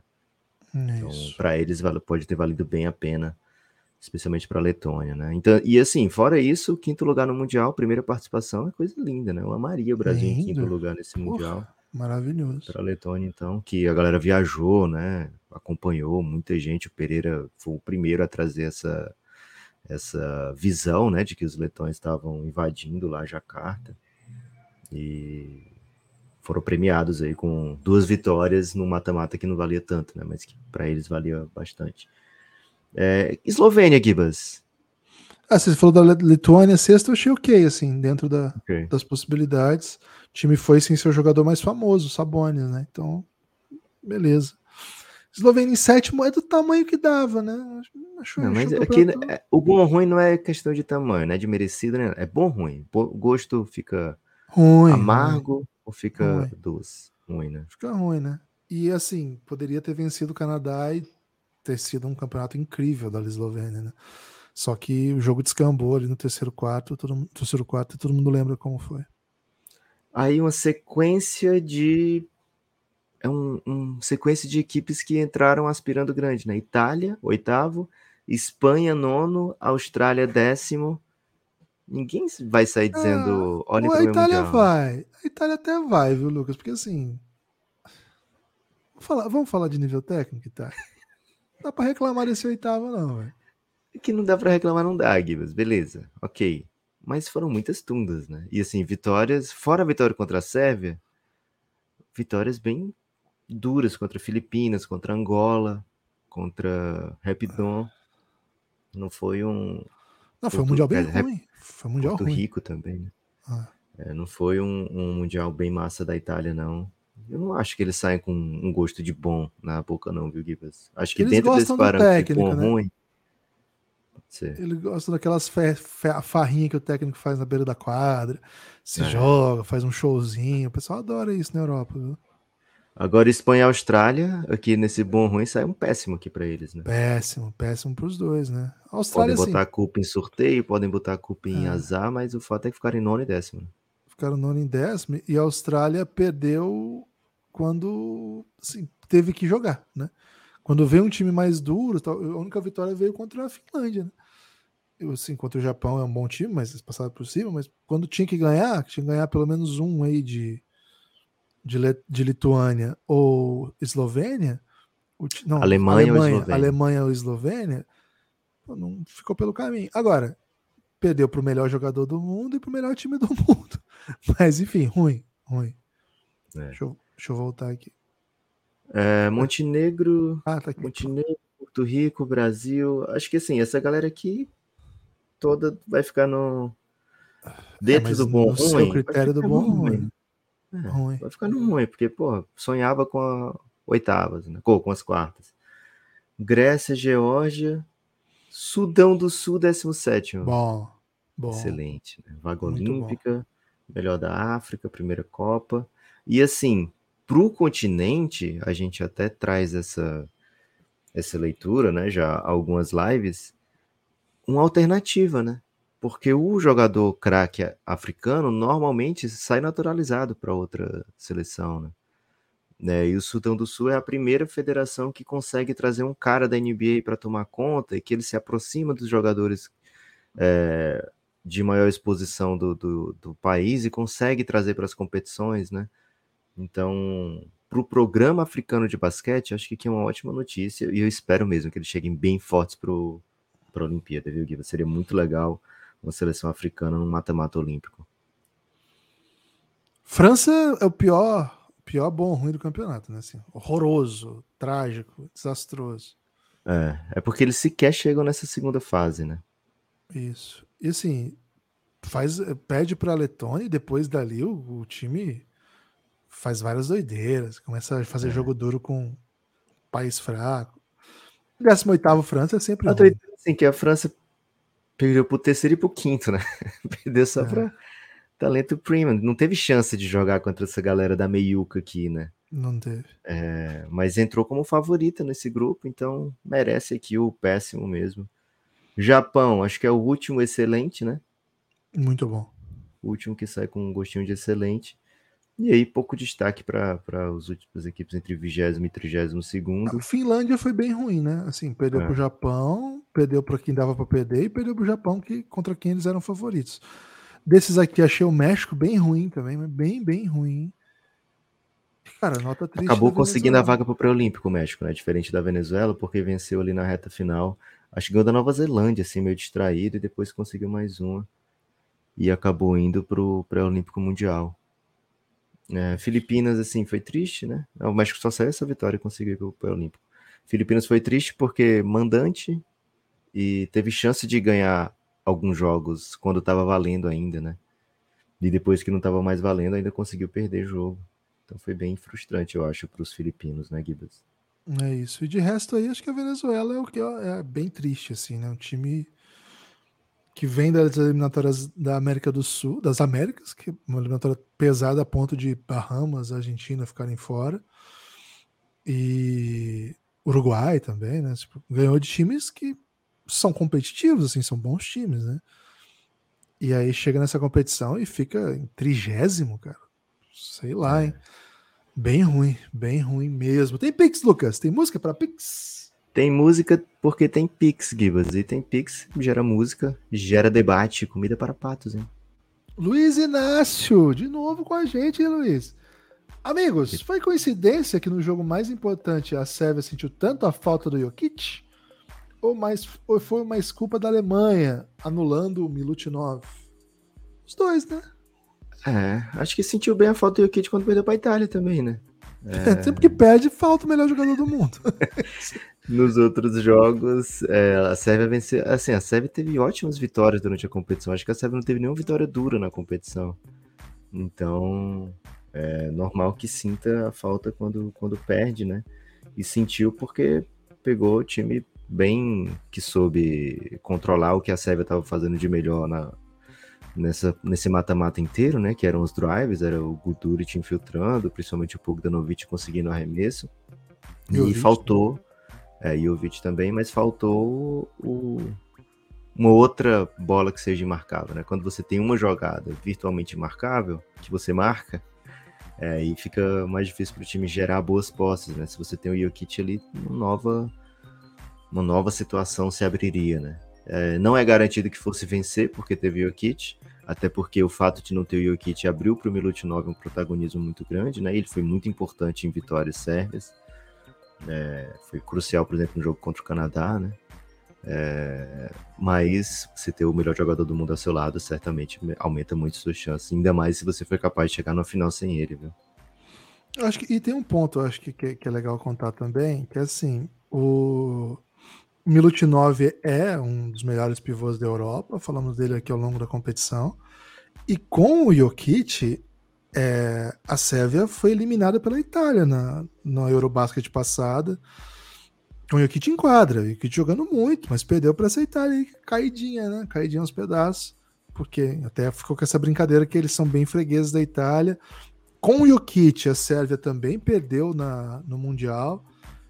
Então, assim, não é, não é garantia, né? Porque, porque aí muda, tudo também, né? Muda a dinâmica defensiva, muda como o time vai atacar. Claro que você tem um cara igual o Jokic na fase que o Jokic tá, e te, te, te possibilita coisas incríveis, né? Mas repito, né? Jokic até tava puxando aqui os dados. Jokic fez 32 pontos e 13 rebotes nesse jogo que eu tô falando, e a Itália ganhou de 94 a 86 e eliminou a Sérvia no mata-mata. Então, assim, não um jogador não, não, garante porque tem as outras dinâmicas que envolvem o jogo, né? Então não é que assim, ah, o Jokic piora o time, não é isso que eu tô falando, mas é que o jogo é outro. E, cara, nas outras vezes que ele foi, não garante. E tenho visto também, Lucas, muita gente listando os ausentes da Sérvia, né? Assim, cara, Muita gente está listando, por exemplo, o Nedovic. O Nedovic pediu para ser cotado porque não estava com condição de jogar. Esse nível. Muita gente citando Pokushevski. Cara, o Pokushevski não jogaria nesse time aí. O Pokushevski era DNP nesse time aí, peraí. Então, assim, não é porque alguns jogadores têm o um nome conhecido porque passaram pela NBA e são melhores do que esses caras que estão aí. Porque você vai levar um desses, mas quem que vai ficar fora? O Avramovic vai ficar fora, tem certeza? Lá na convocação, muita gente fala, ah, poderia pensar nisso, né? Então, cara, as ausências, ausências mesmo são Jokic e Misic. O resto é debate, inclusive o Kalinic, que eu, eu, sou um super fã dele, assim, não acho que é uma, uma certeza óbvia nesse time que a Sérvia levou. E eu lembro de outra coisa também, em 2014, quando a Sérvia foi vice-campeã do mundo, a Sérvia levou também um time meio de desfalques, né? Não levou todo mundo.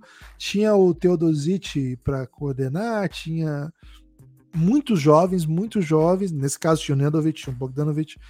E assim, era um momento em que todo mundo falou assim: nossa, mas tem tantos desfalques aqui, né? Cara, tem muito desfalque, mas o time dá a liga no campeonato, sabe? Então, acho que acho que ter o, os melhores jogadores do país é sempre um, um grande fator. Mas quando o time vai à final, cara, o time deu certo, sabe? O time deu certo. Acho que esse é, acho que esse é um ponto. Faltou pouco, né? Faltou bem pouco, velho. Teve uma bola livre que ele. Não sei se estava tão livre, mas teve uma bola que não caiu. Tava livre. Aquela no corner aqui, né? É. E era que quem? empatar o jogo. Era o Guduric? Guduric. Era o Guduric. É. Empataria o jogo faltando 13, eu acho. Não, faltavam assim. uns 40 segundos, eu acho. 40 segundos. É. Então, cara, bem relativo. Gabriel De Paula, hein? Gabriel De Paula, grande e, Gabi. Rapaz. O Gabi, saudades, hein? Pauta do livre-arbítrio. Ablem o que quiserem. Pessoal, abraços. Estava sempre acompanhando o Belgradão durante a Copa. Melhor cobertura do B. Do B, imagino que seja do bairro, né? Valeu, Gabi. Muito da bagaça. Cara, eu acho que é o Gabi Scout, né? Que, pô, parou de fazer scout, Gabi. Por onde você anda, cara? Pelo amor de Deus. Um dos primeiros brasileiros. Cara, o Gabi foi um dos primeiros brasileiros a pegar mesmo, baixar jogo lá da, sei lá, segunda divisão da Sérvia para ver Prospect, né? Foi a primeira pessoa que eu vi falando de Luca Doncic, por exemplo, né? Então, um salve especial no coração aí do Gabi. O que você tá, anda fazendo, hein, Gabi? Um beijo no seu coração. Júlio Diógenes, Lucas. Júlio Diógenes Parabéns pelo trabalho. Foi ótimo acompanhar o Mundial com vocês. Aproveita com vocês três. Ele inclui aqui o, o Pereira, claro. O Pereira tava lá hoje, hein? Não sei se ele tava nu, como ele tem aparecido nas redes sociais. Mas estava no jogo. Não, tava nu, não. Não, beleza. Aproveitando a oportunidade, o que, que vocês acharam da convocação do PAN? Ó, é o Gabi mesmo, velho. Vamos juntar então o livre-arbítrio que o Gabi deu com o pedido de PAN, Gibas? Eu porque posso pegar a convocação aqui. É, acho interessante. Tem no Twitter do Basquete Brasil. Vou pegar aqui. É, acho interessante falar porque assim tem muito nome que a gente não costuma ligar à seleção, mas ao mesmo tempo tem alguns nomes que a gente está acostumado, né, a ver. É, característica principal: só jogador é, que atua. Não, perdão. Só jogador que atua no basquete brasileiro. além de 12 do, do Flamengo. Se, cara, se o técnico do Palmeiras feminino ver essa convocação, ele ia ficar, ia ficar chateado. ele ia ficar é, chateado. Além do Reinan, que tá. Até colocam assim, ó, Overtime Elite, porque Overtime Elite ainda vai ter draft, né, ainda vai ter. Ainda vão escolher os caras, né? Não sei bem como é que vai ser a dinâmica. Mas eles, eles formam a liga e depois dividem os atletas, né? Hum, é, então aí, ó, tem Gustavinho, o mesmo técnico, e aí é, na armação, Elinho, Scott Machado, Felipe Ruivo. Para as laterais, Reinan, Didi, Gui Deodato. Aí Danilo Fusaro, Lucas Dias, Gabriel Jaú. Wesley, Márcio, Mike. Esse, os 12 atletas, já 12, né, Gibas? Já sem, já sem período de treino.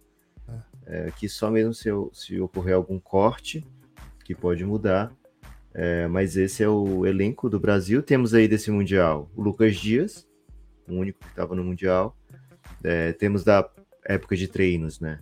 Gabriel Jaú e Didi. Temos dos que foram cortados da lista ampla, o Márcio, o Gui. Que deu data? Tava na lista ampla? Acho que tava. Tava, tava na lista. O Reinan e o Elinho. E aí, Isso. novidades, né? O Scott Machado, Felipe Ruivo e Danilo Fusaro, Wesley e Mike. Qual o seu sentimento? Dá para ganhar o Pang com essa equipe? Eu não sei os outros times, né? É, não, não vi ainda nenhum outro elenco. Agora, o primeiro sentimento é que cinco dos 12 vão jogar no Flamengo esse ano, né? É, sei lá. A princípio. É difícil falar isso e falar assim, tá, e quem que você levaria que não tá aí, né? Dá pra ver que é uma, é uma lista só com jogadores do Brasil. É, tirando o Overtime Elite, mas assim, o Overtime Elite consegue é, liberação, mas pensando em jogadores que não estão, que poderiam estar, mas que jogam fora, né? Vários dos meninos que jogam na Europa. Não tô falando da Elite, né? Tô falando, por exemplo, do, do Munford, que foi jogar a segunda divisão na, na Espanha, o Pacheco, que vai jogar a segunda divisão na Espanha, o Alexei, que vai jogar no México. Então, dá para entender a princípio, né? Agora, não sei, precisa ver o resto do time, né? Eu imagino até que tem um pouco a ver esse tipo de convocação com o fato de que vai ser no meio da temporada, né? Então, de certa maneira, o Gustavo já vai ter contato ali com os jogadores. Enfim. É difícil você falar quem que tá faltando aí, né? Mas eu tem outros nomes que eu gostaria de ver aí, né? Acho, por exemplo, que o Coelho de São Paulo merecia uma chance já que é para esse nível, acho que o Coelho tá jogando muito, né? Varreu o Flamengo na semifinal como um dos protagonistas e jogou uma final de NBB em alto nível e, cara, acho que Cara, eu queria o Antônio da minha Unifacisa, velho. É um bom jogador, gosto dele também. Acho que para esse nível da convocação, acho que cabe. É... Não sei o que, que o Lucas Dias está fazendo aí, sabe? O Lucas Dias é, acho que é outro padrão já, né? Jogou Mundial, acho que enfim. É, é difícil. É... Vamos ver o que, que vai acontecer também, né, Gibas? Porque na teoria é um período de NBB, né? É, vamos ver que tipo de desdobramento isso pode causar. É, o Flamengo, até onde eu consigo ler nas entrelinhas, é uma equipe que deve disputar o campeonato da CBB e o do NBB. Então, talvez seja um pouco mais tranquilo contar com o atleta do Flamengo do que se for atleta que vai jogar só NBB por estar com algum tipo de litígio, né? Não sei se tem, isso influenciou de uma maneira ou outra é, na, não tinha pensado na nisso, convocação. Né? É um bom ponto. É, mas vamos ver, né? Que tipo de repercussão isso vai ter, se a NBB vai parar, enfim. Mas se bem que tem atleta do Minas aí, né? Que a gente então, imagina que, assim, pelo vínculo com o Couros, não vai jogar o CBBzão, né? É. Então... Vamos ver que tipo de desdobramento Agora, gostei da convocação do Fusaro, hein, Lucas? Eu achei bem legal. Acho que é um nome bem legal. Um cara que é das categorias de base, vem de um MVP do Sul-Americano, fez um bom ano em, em, em, Bauru e agora chega ao Minas, né? Sim, de certa maneira, a gente vê também que, cara, a, a, falta de, de nomes do pool nacional, né? A gente fala, pô, só tem jogador do Flamengo, aí você começa a buscar quem que você. Eu gosto de alguns outros caras, por exemplo, o Léo Demetrio, acho que poderia estar nessa lista, né? Um cara que tá voltando do, da Europa, começou a jogar o Campeonato Paulista agora pelo Corinthians, acho que não é um exagero levar, né? O Juan, que é pô, um dos principais jovens do país, acabou de dominar a LDB, foi campeão, jogou adulto muitos minutos, fez pontos pra caramba. Acho que, enfim, tem, tem, tem temos um cara que jogou demais, demais, demais no, na universidade, que poderia tranquilamente estar aí, é o Zu, né? O Paulo Zu. É, o Luiz Inácio estava falando disso. Ah, foi bem. Pô, Paulo Zu. Acho que depois do que ele fez lá na universidade é um, é um nome que podia estar numa lista como essa, sabe? Agora, de fato, é, a impressão que dá é que, que é uma lista para ganhar campeonato. Não sei se o Brasil vai ganhar, sabe? Porque a gente não sabe os outros elencos, mas é um time montado para vencer agora, não é para desenvolver nada. Vários é. veteranos é. aí, né? Vários jogadores que já têm longa trajetória no basquete. É, eu acho no caso do, do, dos armadores, né? São três que estão na linha de sucessão já há um tempo, assim, né? Então talvez o Gustavo não, tenha querido pular a chance do Elinho, sabe? A chance do Felipe Ruivo, né? Talvez tenha tido algo nesse sentido aí também. É isso. É Gibas, parece que saiu o segundo time da World Cup aqui, viu? E você tava dizendo que o Franz Wagner tava no primeiro, não sei quem tá mentindo, você ou o Vitor Hugo Não, o Franz Wagner tava no nosso, eu falei. O Franz Wagner é o que a gente botou no lugar do Antônio Edwards, isso que eu tinha falado pra você. Ok, ok, ok. No primeiro da FIBA é Shai, Schroeder, Luca, AD e nem lembro mais o outro. AD é o Anthony Edwards? AD não. É AI. Lucas, tem Pix, hein? Pix pede passagem. É, esqueci Vinícius. até de tirar a canção, né? Ah! É o Heitor Mota. Heitor Mota, que tá no chat, inclusive, dizendo assim, ó. Caio é. Pacheco podia ir, hein? Então, o Caio Pacheco, ele não foi, eu imagino, pela lógica da convocação, porque ele vai jogar na Europa, né? E aí na lista só tem jogadores nacionais. O PAN não é data FIBA. O PAN não vai ter liberação. Então, imagino que seja isso. Enfim. E outra, né, Gibas? O Caio também tava nessa lista que foi a lista longa, não tava? Não, Caio não. Não tava. Era Alexei. Ele Alexei foi pro Universiade, né? Isso, Universiade. Assim, conceitualmente, Lucas, eu acho que o PAN é o tipo de campeonato que você leva a molecada para ganhar experiência. Hoje em dia, pelo que vale o PAN. Mas, assim, vai ter muita mídia, vai passar na casa TV, muita gente vai assistir. E acho que o Gustavo pensou nesse campeonato como vou levar o que tem de melhor disposição para ganhar. E acho que aí faz sentido esse time que foi convocado. E acho que faz até sentido ser um time que vai passar, vai fazer a pré-temporada com ele, né? Tem cinco jogadores que vão fazer a pré-temporada com ele. Agora, que causa, assim, você olha para a lista e fala 5 de 12 serem do Flamengo, não é uma coisa assim muito comum, pelo menos no, no que a gente costuma fazer, no tipo de convocação que costuma se fazer aqui no Brasil, não. É... É, alguns atletas óbvios, né, que estariam aí, saíram do país, né? Atletas do Franca, que dominou tudo ano passado, o, o Jorginho, é, não é que saíram do país, né? Saíram, não são possíveis ser convocados. O Jorginho vai jogar na Alemanha e o Lucas Mariano, que agora tá no Flamengo, né? É, tá sem poder jogar por antidoping. É isso. Por doping, no caso. Lucas, Pix anônimo, hein? Pix Opa. anônimo. Como explicar as três derrotas dos Estados Unidos para quem não viu o jogo? Primeiro, né? É, Estados Unidos perdeu para ótimas equipes, né? Primeira coisa acho que tem que ser dita é essa, não foram derrotas é, impensáveis do mundo do basquete.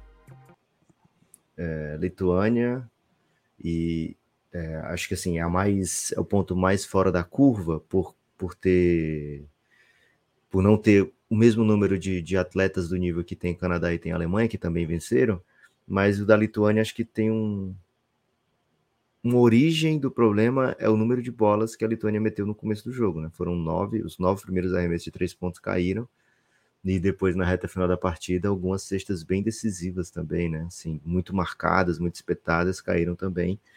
Nos jogos contra a Alemanha e contra o Canadá, acho que a defesa dos Estados Unidos não achou os caras, né? Acho que até um pouco diferente do jogo contra a Lituânia, que algumas bolas que caíram foram bem espíritas. No jogo contra a Alemanha, é, a Alemanha enfrentou os Estados Unidos de peito aberto, jogou um jogo de velocidade o tempo todo, muita transição, aproveitando que os Estados Unidos era uma equipe que criava muito volume, mas também cometia bastante turnover, né? A defesa alemã é muito, muito grande, é, muito atlética. Então, assim, a derrota não é a mesma do jogo da Lituânia. Acho que da Lituânia foi é, se acontecesse mais algumas vezes o jogo, acho que a tendência era dar Estados Unidos. Esse da Alemanha, não sei, velho. A Alemanha jogou muito bem contra os Estados Unidos no próprio jogo que os Estados Unidos propôs e abriu uma vantagem larga, né? Os Estados Unidos quase conseguiu reverter o placar por conta de uma Alemanha que insistia nas posses finais da partida, mesmo com vantagens longas, a mudar muito o seu plano de jogo, né? A tentar fazer com que o relógio estourar fosse o seu principal plano de jogo é, tentativa de arremessos sem muita criação de vantagem, né? Com muito um contra um de Dennis Schroeder. Então, assim, acho que contra a Alemanha e contra o Canadá, a defesa dos Estados Unidos não foi é, bem sucedida quando tentou, por exemplo, um small ball, né? Não conseguiu né, defender os adversários, consegui, as trocas não eram favoráveis, né? Defender trocando todo mundo é, não, não ficava favorável acho que os bigs que os Estados Unidos levou, é, fora o JJJ, não eram aptos para fazer isso, então meio que forçava o Steve Kerr a botar um small ball mesmo. E ofensivamente, os Estados Unidos funcionou, tá? Acho que ofensivamente, mesmo nos momentos ruins dos Estados Unidos, o time conseguia, sei lá, fazer 105, 110 pontos, né? Então hoje, é, nos momentos de dificuldade de, de, criação de vantagem, com pouca, pouca variação ofensiva, digamos assim, né? Era muito, muita estagnação, mesmo com cinco abertos. É, se o time não conseguia sair na transição, conseguia criar muito pouco. Acho que foi é, pobreza, talvez até tática mesmo, né, Gibas? Os Estados Unidos acho que deixam um, um, um sentimento de que talvez precise de mais tempo para desenvolver o que esse, essa galera pode fazer enquanto time, né? A gente vai lembrar do Reading Team, né? Do, do, do, documentário. A gente via essa galera indo e voltando, né? No, no time USA é, anualmente, mesmo quando não tinha competição, os caras se juntavam, faziam jogos, né? Participavam todos juntos. Né, para essa competição não deu para fazer muito isso, né? É um time que meio foi formado Vamos pegar o Austin Reeves, que sequer estava no, no, vislumbrando, né? Vamos pegar o banqueiro, também não estava se reunindo anualmente lá, né? Então me parece assim um começo ainda de, de um ciclo novo, né? Como é que você vê, Gibas? Ah, acho que não é assim. A resposta é um pouco antes do que a gente já tinha falado, né? Os Estados Unidos não não vão vencer os campeonatos todos se não levar o que tem de melhor. E hoje o que aconteceu foi um pouco isso, né? Foi um time montado sem muito fit e que eu imaginei que ia dar certo, assim. Eu imaginei que em algum momento eles conseguiriam encaixar uma dinâmica de jogo que, que fosse capaz de jogar, mas faltou defesa. Eu achei que o time defendeu muito mal. Não acho nem que ofensivamente tenha sido uma travada, assim, mas acho que defensivamente as equipes todas tinham soluções bem legais assim para essas que venceram, né? Soluções bem legais para atacar os Estados Unidos assim. Então, acho que talvez isso vai ser um fator aí que vai, vai ser bastante pensado nas próximas montagens de elenco. É, o Kevin Garnett até postou há pouco o seguinte, Lucas: o MVP da NBA é um jogador internacional, o campeão da NBA é um time que as estrelas são internacionais. O time vai para o Mundial e se quer medalha que está acontecendo? Todo mundo Cara, do que, né? Ele falta botar isso. Né? É, então, sim, os, o NBA é a melhor liga do mundo, inclusive porque tem os melhores estrangeiros do mundo, né? E acho que é, é uma das melhores safras de, de estrangeiros, é a melhor safra de estrangeiros da história. E acho que os times que venceram os Estados Unidos eram rodeados por role players que aproveitavam muito bem o fato das suas estrelas serem jogadores da NBA. Assim. Então, jogadores da NBA criarem vantagens, criarem situações de, de arremessos livres para os seus companheiros, ou com situações de avançar, de atacar. Então acho que, cara, é, é compreensível se você pensar que esse time não se conhece, joga junto pela primeira vez. Enquanto, por exemplo, a Lituânia pô, é uma geração que está jogando junto, sei lá desde quando, vai trocando um jogador aqui e ali, mas tem continuidade, né? Tem lembranças, tem memórias de campeonato, sabe? Eu não tenho a menor dúvida. Sub-19, sub-20. É, eu tenho a menor dúvida de que esse time jogaria muito melhor. Vai todo mundo de novo pro ano que vem? Pô, eles teriam essa pancada da memória, eles sabiam o que cometer, o que não fazer. Mas já não vai ser esse time, vai ser outro. Esse time nunca mais vai jogar junto. Esse time nunca jogou junto e nunca mais vai jogar junto. E assim, cultura de competição é isso também, né? É saber como perdeu tal jogo, como perdeu aquele outro jogo aquele outro campeonato, o que, que, que as coisas que a gente fez aqui na preparação, nos amistosos, nos dias de jogos, nos intervalos de jogo, quais rotações que nós usamos. Vai mudar tudo de novo, né? Então acho que essas coisas pesam. Acho que a ausência de continuidade, para além da montagem do elenco, para além da, das falhas individuais, a falta dos principais jogadores, acho que a, a falta de continuidade. E nesse caso, acho que o Canadá tem um passo interessante, né? Porque eles têm um, um grupo de jogadores que não é muito grande a ponto de poder trocar todo mundo. Então, muitos dos que estão aí estão criando memórias, já vem de, de criar memórias de outros momentos, né? O Shai não, mas o, o Olinik já teve em várias situações dessa, do Powell em algumas outras. Os caras que vinham do banco, né? O Edin, o, até o Tyler Haynes, que jogou aqui, né? Como é que é o nome dele? Kyle Trey, Haynes. Trey Bell Haynes. Trey Bell Haynes, perdão. Kyle Haynes é o. O Scrub até esqueceu de levar é o irmão dessa vez, mas ele tá é... tá sempre. E os caras têm essas memórias de competição, né? E agora vai ter essa memória com esses caras de NBA. Alguns vão voltar, outros não. O Dort estava, por exemplo, no pré-olímpico passado. Né? Pois é. E aí, na próxima competição, eles podem levar, por exemplo, não leva o, o Dwight Powell porque ele não pôde ir, machucou, sei lá, mas leva o Brandon Clark. Os caras já vão saber o que fazer, vai ter esse cara. Os Estados Unidos, cara, vai todo mundo embora. Quando a gente vai montar elenco, a gente começa a pegar outros 12, sabe? Cara, essas coisas ficam. É, basquete é um esporte coletivo, né? Então, para além de muita coisa, acho que esse é um ponto. E aí, para conseguir montar do nada, um, sei lá, um tempo de preparação, ok, mas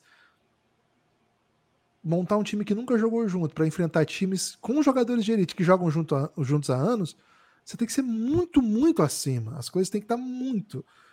E acho que esse, esse nível não é mais possível. Não é mais 1992, o Steve Kerr falou na coletiva, né? Acho que não tem mais um nível assim. Acho que o mundo inteiro joga no nível muito alto. Então você tem que uhum. levar de fato o creme da creme. Quando você pega, por exemplo, Gibas, é... Estados Unidos e Alemanha, tá? Aí os caras vão ver o Bob Porres. A Alemanha toda sabe o que, é que o Bob Porres faz, né? Uhum. Aí você, o Estados Unidos vai marcar o Obst lá, o cara toma um, uma fake, uma finta sinistra. É, é difícil você todo mundo saber como você joga, você não ter noção de como os outros jogam, né? Também tem isso. Acho que são alguns, alguns desafios que os Estados Unidos têm. E assim, quando sai o elenco lá atrás, primeira reação do Café Belgrado foi, cara, macetável esse time, né? Muito bom, mas macetável. Tanto é que três macetaram, né? Ainda dá tempo mandar Três derrotas. Dá tempo, podcastbelgrado.gmail.com. Enquanto tem live, tem Pix. Enquanto tem Pix, tem live. É, um ponto ainda que eu, que eu acho que eu quero acrescentar nisso é o seguinte, né? É uma. É, existe já uma leitura que assim, ah, o mundo NBA não está acostumado, o ideal seria mandar jogadores mais acostumados e tal. Cara, beleza. Se os Estados Unidos levar os 12 melhores jogadores da Euroliga, que são americanos, ou sei lá, do basquete chinês, do basquete porto-riquenho, que tem um monte de craque americano lá. Dwight crack. Howard, DeMarcus. Cara, de verdade, você pode montar um time melhor tecnicamente do que várias equipes da Copa do Mundo. Cara, mas eles têm que jogar todos os campeonatos de agora em diante. Tem que jogar esse, tem que jogar o próximo, jogar o próximo, tem que treinar com dois meses de antecedência, tem que jogar as janelas. Tem isso também, tem que jogar as janelas. Tem... É difícil, cara. Uma vez os Estados Unidos estava com essa leitura, antes do Reading Team, teve essa leitura, né? Que o time tinha apanhado nos mundiais, tinha apanhado nas Olimpíadas. Aí eles decidiram levar para o PAN um time de estrelas dos Estados Unidos na Europa. Eu me lembro disso. Jogou o Anthony Parker, jogou, jogou vários jogadores que jogavam Euroliga na época. Perderam para o Brasil.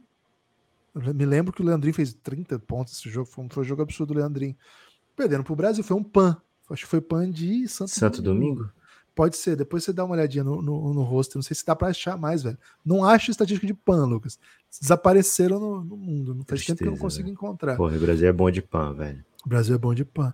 Então, cara, não tem vida fácil no basquete, né? Não tem caminho fácil, não tem resposta fácil. Mas mandar Pix é muito fácil, podcastbelgrado.gmail.com. Enquanto tem Pix, tem live. Esse foi o Pix do, do Anônimo, né? Um salve aí pro é. Anônimo. Muito obrigado pelo seu anonimato, hein? Tem mais, hein? Tem mais Pix. Cadê? Pedro Marques. Pedro Marques. O Gabriel nos lembra, né? Tinha o Kate Langford, que inclusive acho que é GM hoje na, na NBA, não é? Kate Langford? É possível. É, ele era do CSKA, uma super estrela, metia a bola. Tá. O Pedro Cancelo tá sempre com a gente no chat também. Muito obrigado, pelo, Pedro, pela sua participação constante aqui nos Pixcasts. Obrigado pela cobertura. Vocês são ótimos. Que isso. Sobre os Estados Unidos, após esse rebosteio, eles virão com força total para as Olimpíadas e Copa do Mundo? Abraço. Cara, o Lebron já meteu o olhinho lá, né? Quer dizer, quer ir. O Lebron, o Lebron é como um adolescente, né? Eles comunicam por meio de emotes. Um adolescente da época que ele era adolescente, né? Hoje os adolescentes se comunicam de outras maneiras. Né? E aí o Bleacher Report falou assim: qual vai ser o próximo time dos Estados Unidos para redenção, Não, né? Acho que era imagine esse time aqui. Aí tinha LeBron, Isso. Curry, Duran, é, Tatum, Devin Booker, tinha o Damian Lillard, aí ele respondeu com esses olhinhos. Né? Aí ele mandou olhinhos, né? Então, assim, acho que o Grant Hill vai ter que dar respostas lá, né? Porque, tinha o Embiid também, né? Eles já botaram Esse cara mete o Embiid, velho. É. Eu tava vendo a mesa redonda deles ontem, anteontem, logo depois da derrota, no canal da ESPN tem, no canal da ESPN lá dos Estados Unidos, que o, o Brian Windhorst está na, na, em Manila. E ele falando lá, ele é um ótimo, eu adoro ele, cara. Acho ele um puta de um jornalista, assim, uns análises muito boas. Aí volta pro estúdio, ele já começa a debater. É, a presença do Embiid, hein, não sei o que. Cara, eles já estão considerando que o Embiid é um americano, cara camaronês, velho. É tipo a gente ficar falando de Jimmy Butler aqui, tá ligado? Pô, vamos... É, é isso, o, o Embiid é camaronês e naturalizou francês.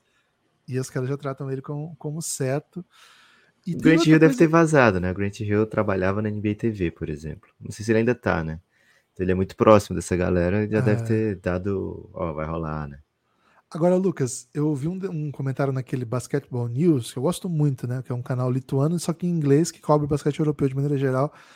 Que eu achei bem interessante que ele fala assim do banqueiro e do Austin Reeves, que eles negaram convocação. Tinham um, um caminho de compromisso para jogar. O caso do banqueiro tinha um compromisso verbal, verbal, inclusive, afirmado publicamente. Austin Reeves era bastidor. Mas por jogar banqueiro pela Itália, Reeves pela Alemanha e o caso do Reeves é até peculiar, porque ele pede para a Alemanha ainda, tem isso, né? E eles levantam um ponto que eu não tinha pensado nisso mesmo. É possível que esses dois nunca mais joguem pela seleção. Pode ser que joguem, é. mas é possível que nunca mais joguem. Pode, ser, pode ter acabado a carreira Sim. de seleção. Se o Austin Reeves se tornar um jogador assim, bom, mas não superstar, é possível que ele não jogue mais. Nenhuma competição FIBA, cara. E assim, no final parece uma decisão triste. Ficar né? fora assim, de Olimpíada, todo, é. porque em Olimpíada eu não vejo muito cenário para Austin Reeves ir, né? Então, se os Estados Unidos começar a levar timão, ele vai ter que virar um superstar. Olimpíada vai, a Olimpíada sempre vai o, é. os melhores dos melhores. Ele vai ter que virar um superstar, então. E geralmente, para a idade que ele tá, o próximo mundial antes levavam jovens, né? É.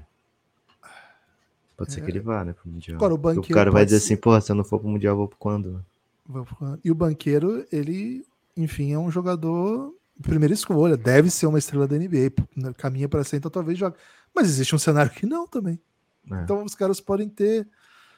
Então, é muito legal jogar pelos Estados Unidos e assim, é o sonho de qualquer atleta. Eles são, eles são da cultura dos Estados Unidos, então, você imaginar que ele fa eles fazem parte, têm a oportunidade de jogar pelos Estados Unidos, uma Olimpíada. É. E é os dois um nasceram assim, nos Estados Unidos. Nasceram também. nos Estados Unidos. Então, é um pouco assim, pô, eu faço parte do que foi o Dream Team, o que foi o Redeem Team, eu sou da linhagem, como que eu não. Agora, de fato, às vezes tem uma, umas coisas no caminho, né? Então, enfim. Cara, acho que qualquer jogador do mundo escolheria isso também, né? Pelo menos nascido lá, com essa cultura, né? Mas, enfim. Tem gente que não, né? Tem gente que não. O Dani voltou, hein? Dani Cirino back-to-back. -back, Opa! Vocês poderiam, por favor, avaliar as chances do Franca Basquete no Mundial Interclubes? Podemos sonhar com um título inédito para a capital do basquete? Pix pauta o debate, Lucas. Vou buscar a chave aqui da, do. Eu vou chamar de Mundial, né? Eu tô falando de Mundial, claro que é Mundial. Otário. Campeão do mundo do quê? Disso aí, velho. É isso aqui, é de clubes. Vou é... compartilhar aí, ó, que já tem as datas, já tem o chaveamento, né? E o Pix pauta o debate. Lucas, alguém tá acompanhando e falou assim, pô, queria pautar o debate também, como faz? É muito fácil, né? Você vai podcast, vai no seu aplicativo de banco e manda um pix para podcastbelgrado@gmail.com. E aí na mensagem do pix, né, você bota, você pauta o debate, né, da maneira que você quiser. Caiu, Gibas? Aconteceu alguma coisa? Não, é porque eu botei de 23, o de 24 era fake news, que já estava pronto o site. Ah, o site tá. do evento não tá pronto ainda, mas o tem aqui o... sempre tem, né? Ah, eu peguei a notícia da FIBA aqui. Cara, apareceu pra mim, não sei porque tem aparecido tanto, Vitor Pereira pra mim, deu uma entrevista aí. Acho que foi a Maro que botou o Gibas pra Porra, gente. Perguntaram pra ele assim, você assiste Corinthians e Flamengo hoje em dia? Ele falou, eu sou muito seletivo com as coisas que eu assisto. É. Eu gosto de ver futebol bom. Ó, já tem. Ó, não vou botar o trailer, mas já tem, tá? Mas se eu botar, eles derrubam a gente. Eles é, não estão muito confiáveis. Sim. Mas vai ser em Singapura esse mês, hein? Daqui 11 dias. Vai ter live já, Lucas? Vai, vai ter. Vai ter. Cara, se o Brasa estiver vencendo, né? É... Já tem aí o chaveamento aqui, quem a gente tem pega? O chaveamento. Aqui, ó. Você acha que o Franco é favorito? Entra como favorito? Não. Entra como favorito, não. Peraí. Eu acho que a gente entra como favorito. Não, peraí. Peraí, Franca vai ter isso. o reforço, né, do Alexei para competição. Já tá jogando Paulista, né, mas deve sair no meio da depois do Mundial, né, Gibas? Assim que funciona? É, já tá, já tá com compromisso no Capitânias do México, Lucas. Aqui não tem, mas eu, o chaveamento do Franca eu sei mais ou menos de cabeça, mas eu não queria falar besteira. Eu sei que a estreia é contra os egípcios, time do Al Ali. Ah, aqui, ó, achei. Agora sim, Lucas. Agora o Pix pede passagem, então às vezes a gente tem que improvisar ao vivaço, né? A vida é assim mesmo, gente. A vida é assim. A vida no improviso. Olha aí, Lucas, ficou bonito assim? Bonito. Ficou muito bonito. Seguinte, né? Grupo A tem Franca, G-League Ignite e Al Ali. Al se você quiser falar com sotaquezinho. Não, quero falar Al Ali mesmo. Al Ali, então, o Lucas não quer falar desse jeito. No grupo B, o Zhejiang Golden Bulls, o Almanama e o Telecom Basketballs o, vai ser na Singapura, né? Vai ser na, na Singapura. O Frank estreia contra os egípcios. O time do, é. do Al é, é o time campeão da BAL, uma competição bem dura. E o. Enfim, a equipe do, do Al tem bastante investimento, mas o Frank é favorito nesse jogo. Só que aí o Frank joga contra o G-League Ignite. É a primeira vez que vai esse time do G-League Ignite. Ele geralmente ia o campeão da, da G-League na Intercontinental. Dessa vez eles mandaram esse time que é um time fixo. Esse time está fazendo amistosos, inclusive lá na Austrália. É um time de, de, jovens talentos, mas que também tem jogadores internacionais, jogadores famosos, assim. É, recentemente eu vi o, Janeiro Pago, tava lá, o Jeremy, o Jeremy Pago, um dos dois. É. Ah, tá. O e o John Pago, Jenkins também, Gibas, eterno chutador. É, que também tem bastante trajetória na G-League. Então, filho, assim, do, filho do John Stockton, né? O David Stockton tá nesse time. E aí tem no, no elenco, Gibas, não sei se eles vão estar no roster do, do Mundial, alguns prospectos aí para ser top 10, né? Tem, por exemplo, o Ron Holland, tem o Matas Buzelis, né? Espero que eles participem dessa competição. Acho que é até bom para o Franca que eles, que eles estejam, porque são é, jogadores muito, muito jovens, né? E para eles também, né? Pra, pra, porque assim, já que eles vão lá para desenvolvimento, pô, é um, é um puta campeonato. É. Acho que o Franca é favorito para ganhar esse grupo, viu, Gibas? É, assim, nos últimos tempos, os times brasileiros não têm encontrado dificuldade contra a, os times da G-League. Na verdade, o São Paulo surrou e o Flamengo surrou. Então os dois times foram muito bem. É, tem o, o, espanhol também, Lucas, o Almansa, que foi o MVP do Sub-20, joga nesse time também. Aí, assim, do outro lado, o Zhejiang Golden Bulls é o time da China e o Al Manama é o time da, do Bahrein. Agora, honestamente, não, não vou falar que conheço esses times aí para dizer, né? Boa. Agora, o grande favorito do lado de lá, suposto, supostamente favorito, é o Telecom Bom. Agora, o que que pega? Uma coisa importante que, assim, não é só Franca que deu uma desmontada depois do título, né? Franca perdeu o Jorginho Lucas Dias. O Jorginho joga o Mundial, né? O Jorginho joga o Mundial. Essa é uma notícia que foi dada na época da contratação. Então, perdeu o Lucas Mariano, desculpa, o Lucas Dias continua lá. Então, perdeu o Lucas Mariano, substituiu com Wesley e trouxe o Alexei como contratação e o Jorginho continua por lá. Então, assim, é um time que tá mais fraco porque perdeu um jogador importante, mas de certa maneira manteve a estrutura do time que ganhou tudo por aqui. Agora, o Telecom Bom, cara, o Telecom Bom foi totalmente desmontado. Boa parte dos jogadores saiu, inclusive o técnico saiu também, foi contratado pelo, pelo Paris Basquete, levou a sua estrela, que é o Shorts, aquele amador pequenininho que ficava provocando o Iago.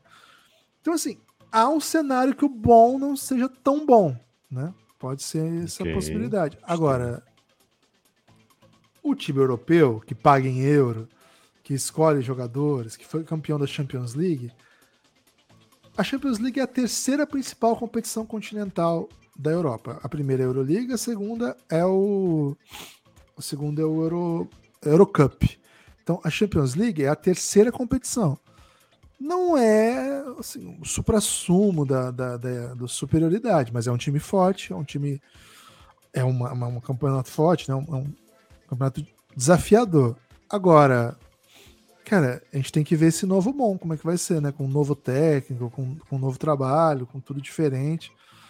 Honestamente, ainda não sei o que esperar desse time, não. Claro que alguns jogadores ficaram, algumas, algumas coisas daquele time eram bem legais de ver, de ver sendo jogadas, assim, acho que tinha coisas bem animadoras, mas, cara, era um time que girava muito ali com ao redor do Delane, que até jogou a Copa do Mundo agora, era o cara que metia bola na Nova Zelândia, o Shorts, que enfim, era, o, era a estrela do time, tinha americanos que não voltaram também, então é, é uma... É, falar americano, o Golden Boost tem três, viu, Gibas?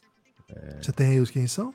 Moses Wright é o mais famoso, jogou três jogos pelo Dallas em 2021-22. É, quase 15 minutos pelo Dallas né, na temporada. É, fez carreira no Georgia Tech, no college, e está na China já há um tempo. Os outros realmente não tenho sequer lembrança. O Rakosevich, Nico Rakosevich e o Jamar Guley. Então, um salve aí e o restante do time formado de atletas chineses mesmo. É...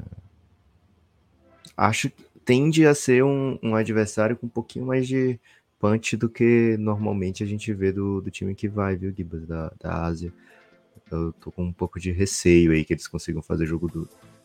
É isso. Pix Pauta Debate, Belgradão, tempo real, as pessoas colocando a gente para trabalhar.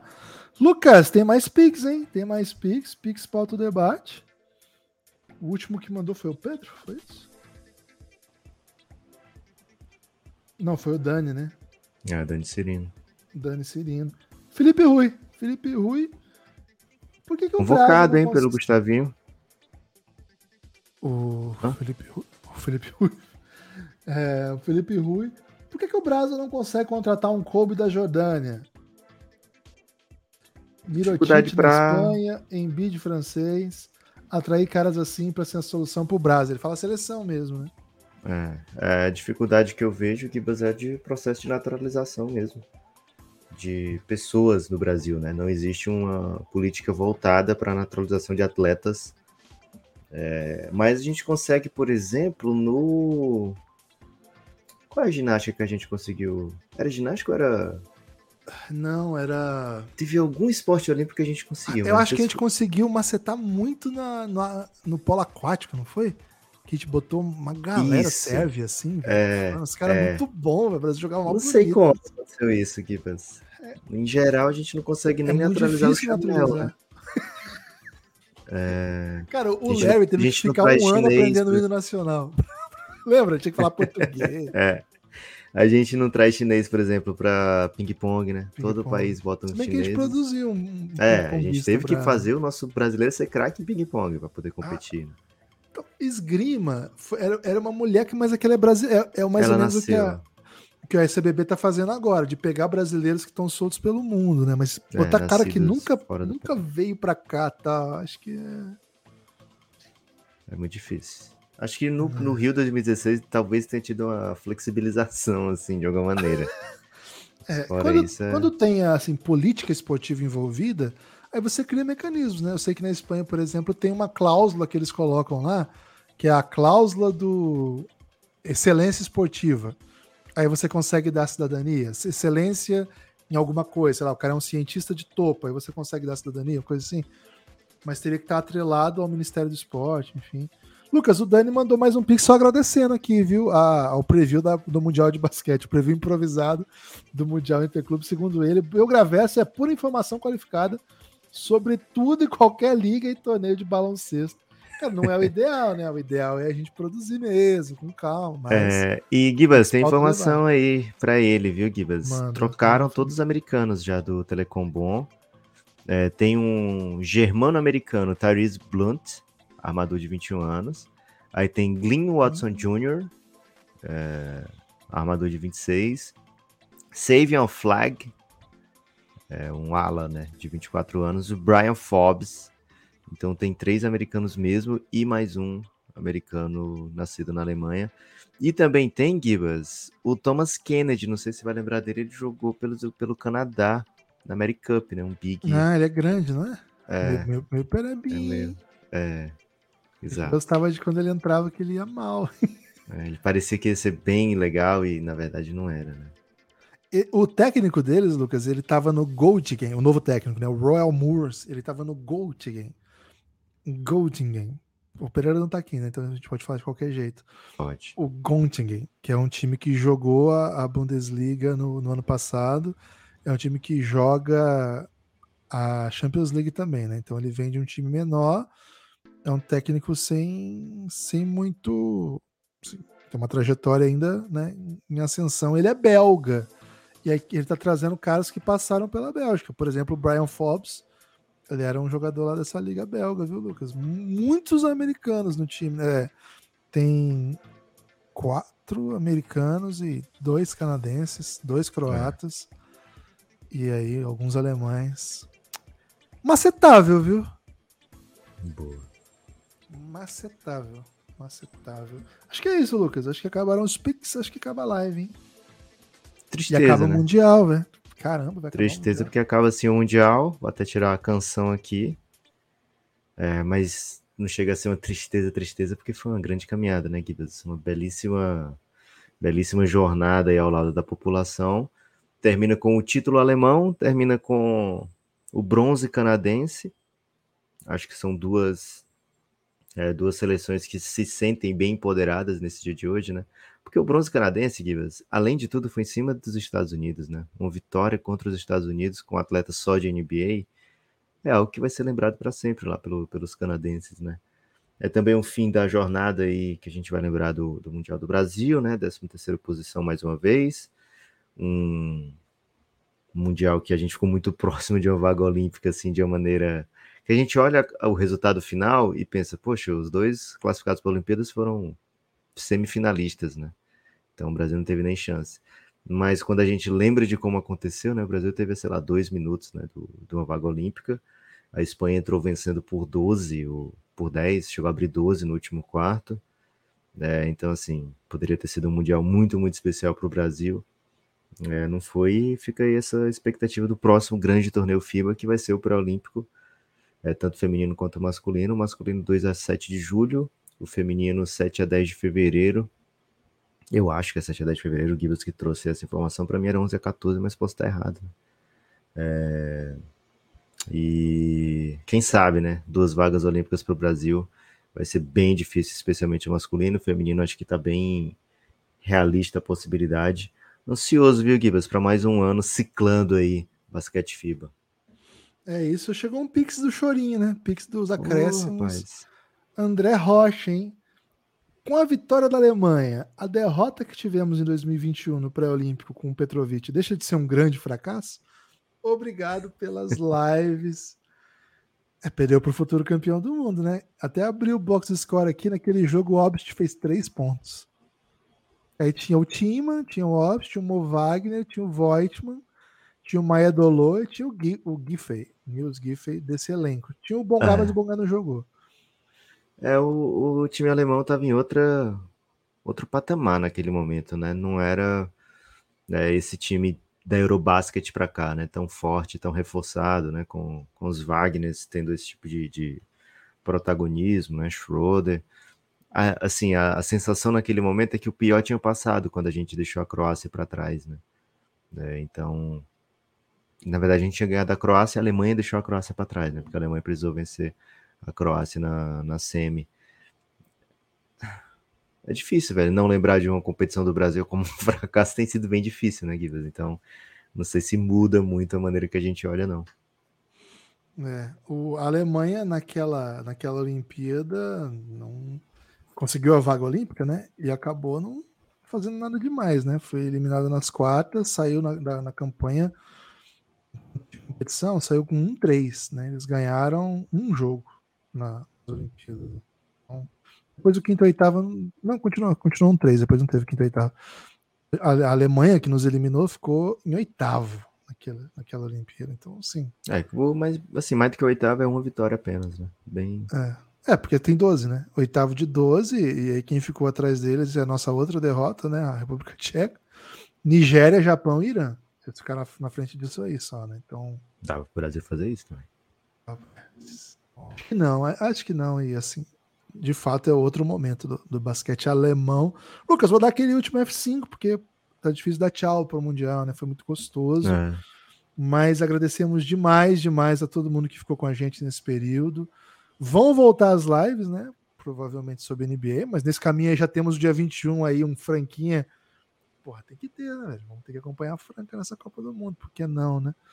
E a gente vai conversando aqui sobre os caminhos que nós vamos trilhar nos próximos tempos. Quem puder seguir o Café Belgrado nas redes, assinar lá na Aurelo, cafébelgrado.com.br. É isso, viu, Lucas? Sem Pix, pode encerrar. Pode mandar tchau para todo mundo.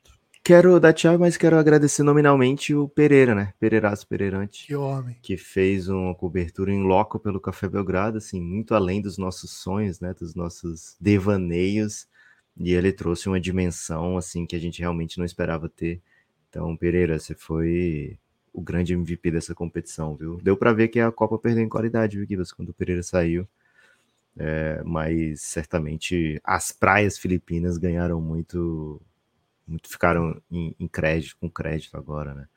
Um salve a todo mundo que colou em todas as lives, em algumas lives, em poucas lives, mas que teve com a gente, de alguma forma, ajudou o Café Belgrado a passar por esse momento aí de turbulência basquetebolística, digamos assim, né? Com pouca é, com pouca NBA para a gente tratar e abraçou, né? Quem já é de FIBA e veio de FIBA, lindo, muito obrigado, né? Mas teve muita gente que fez essa mudança para acompanhar o Café Belgrado, né? Essa transição, né? Conhecia muito pouco do mundo FIBA, não acompanhava tanto esse basquete de seleções e veio e certamente se encantou com o que viu, porque foi uma competição de altíssimo nível. Muito obrigado a todos vocês que ajudam o Café Belgrado a existir, continuar existindo. Valeu, Gibas. Muito obrigado a você também, viu? Valeu, Lucas. Foi um prazer. Foram horas e horas de Mundial, horas e horas de produção que não cessam, certamente. Valeu, galera. Muito obrigado a quem colocou a gente. Quem tá vendo depois, quem tá vendo depois e quiser mandar aí o podcastbelgrado.gmail.com, pixão, pode mandar aqui na próxima. Próximo pode, né? Pode, no próximo podcast a gente abre com eles e a gente vai conversando. Valeu, forte abraço e a gente se vê. Uma última informação, hein? Ih, Luca Bank eleito técnico da competição. Boa. Tinha que ser. Técnico da Letônia. Jogou demais mesmo. Valeu, forte abraço.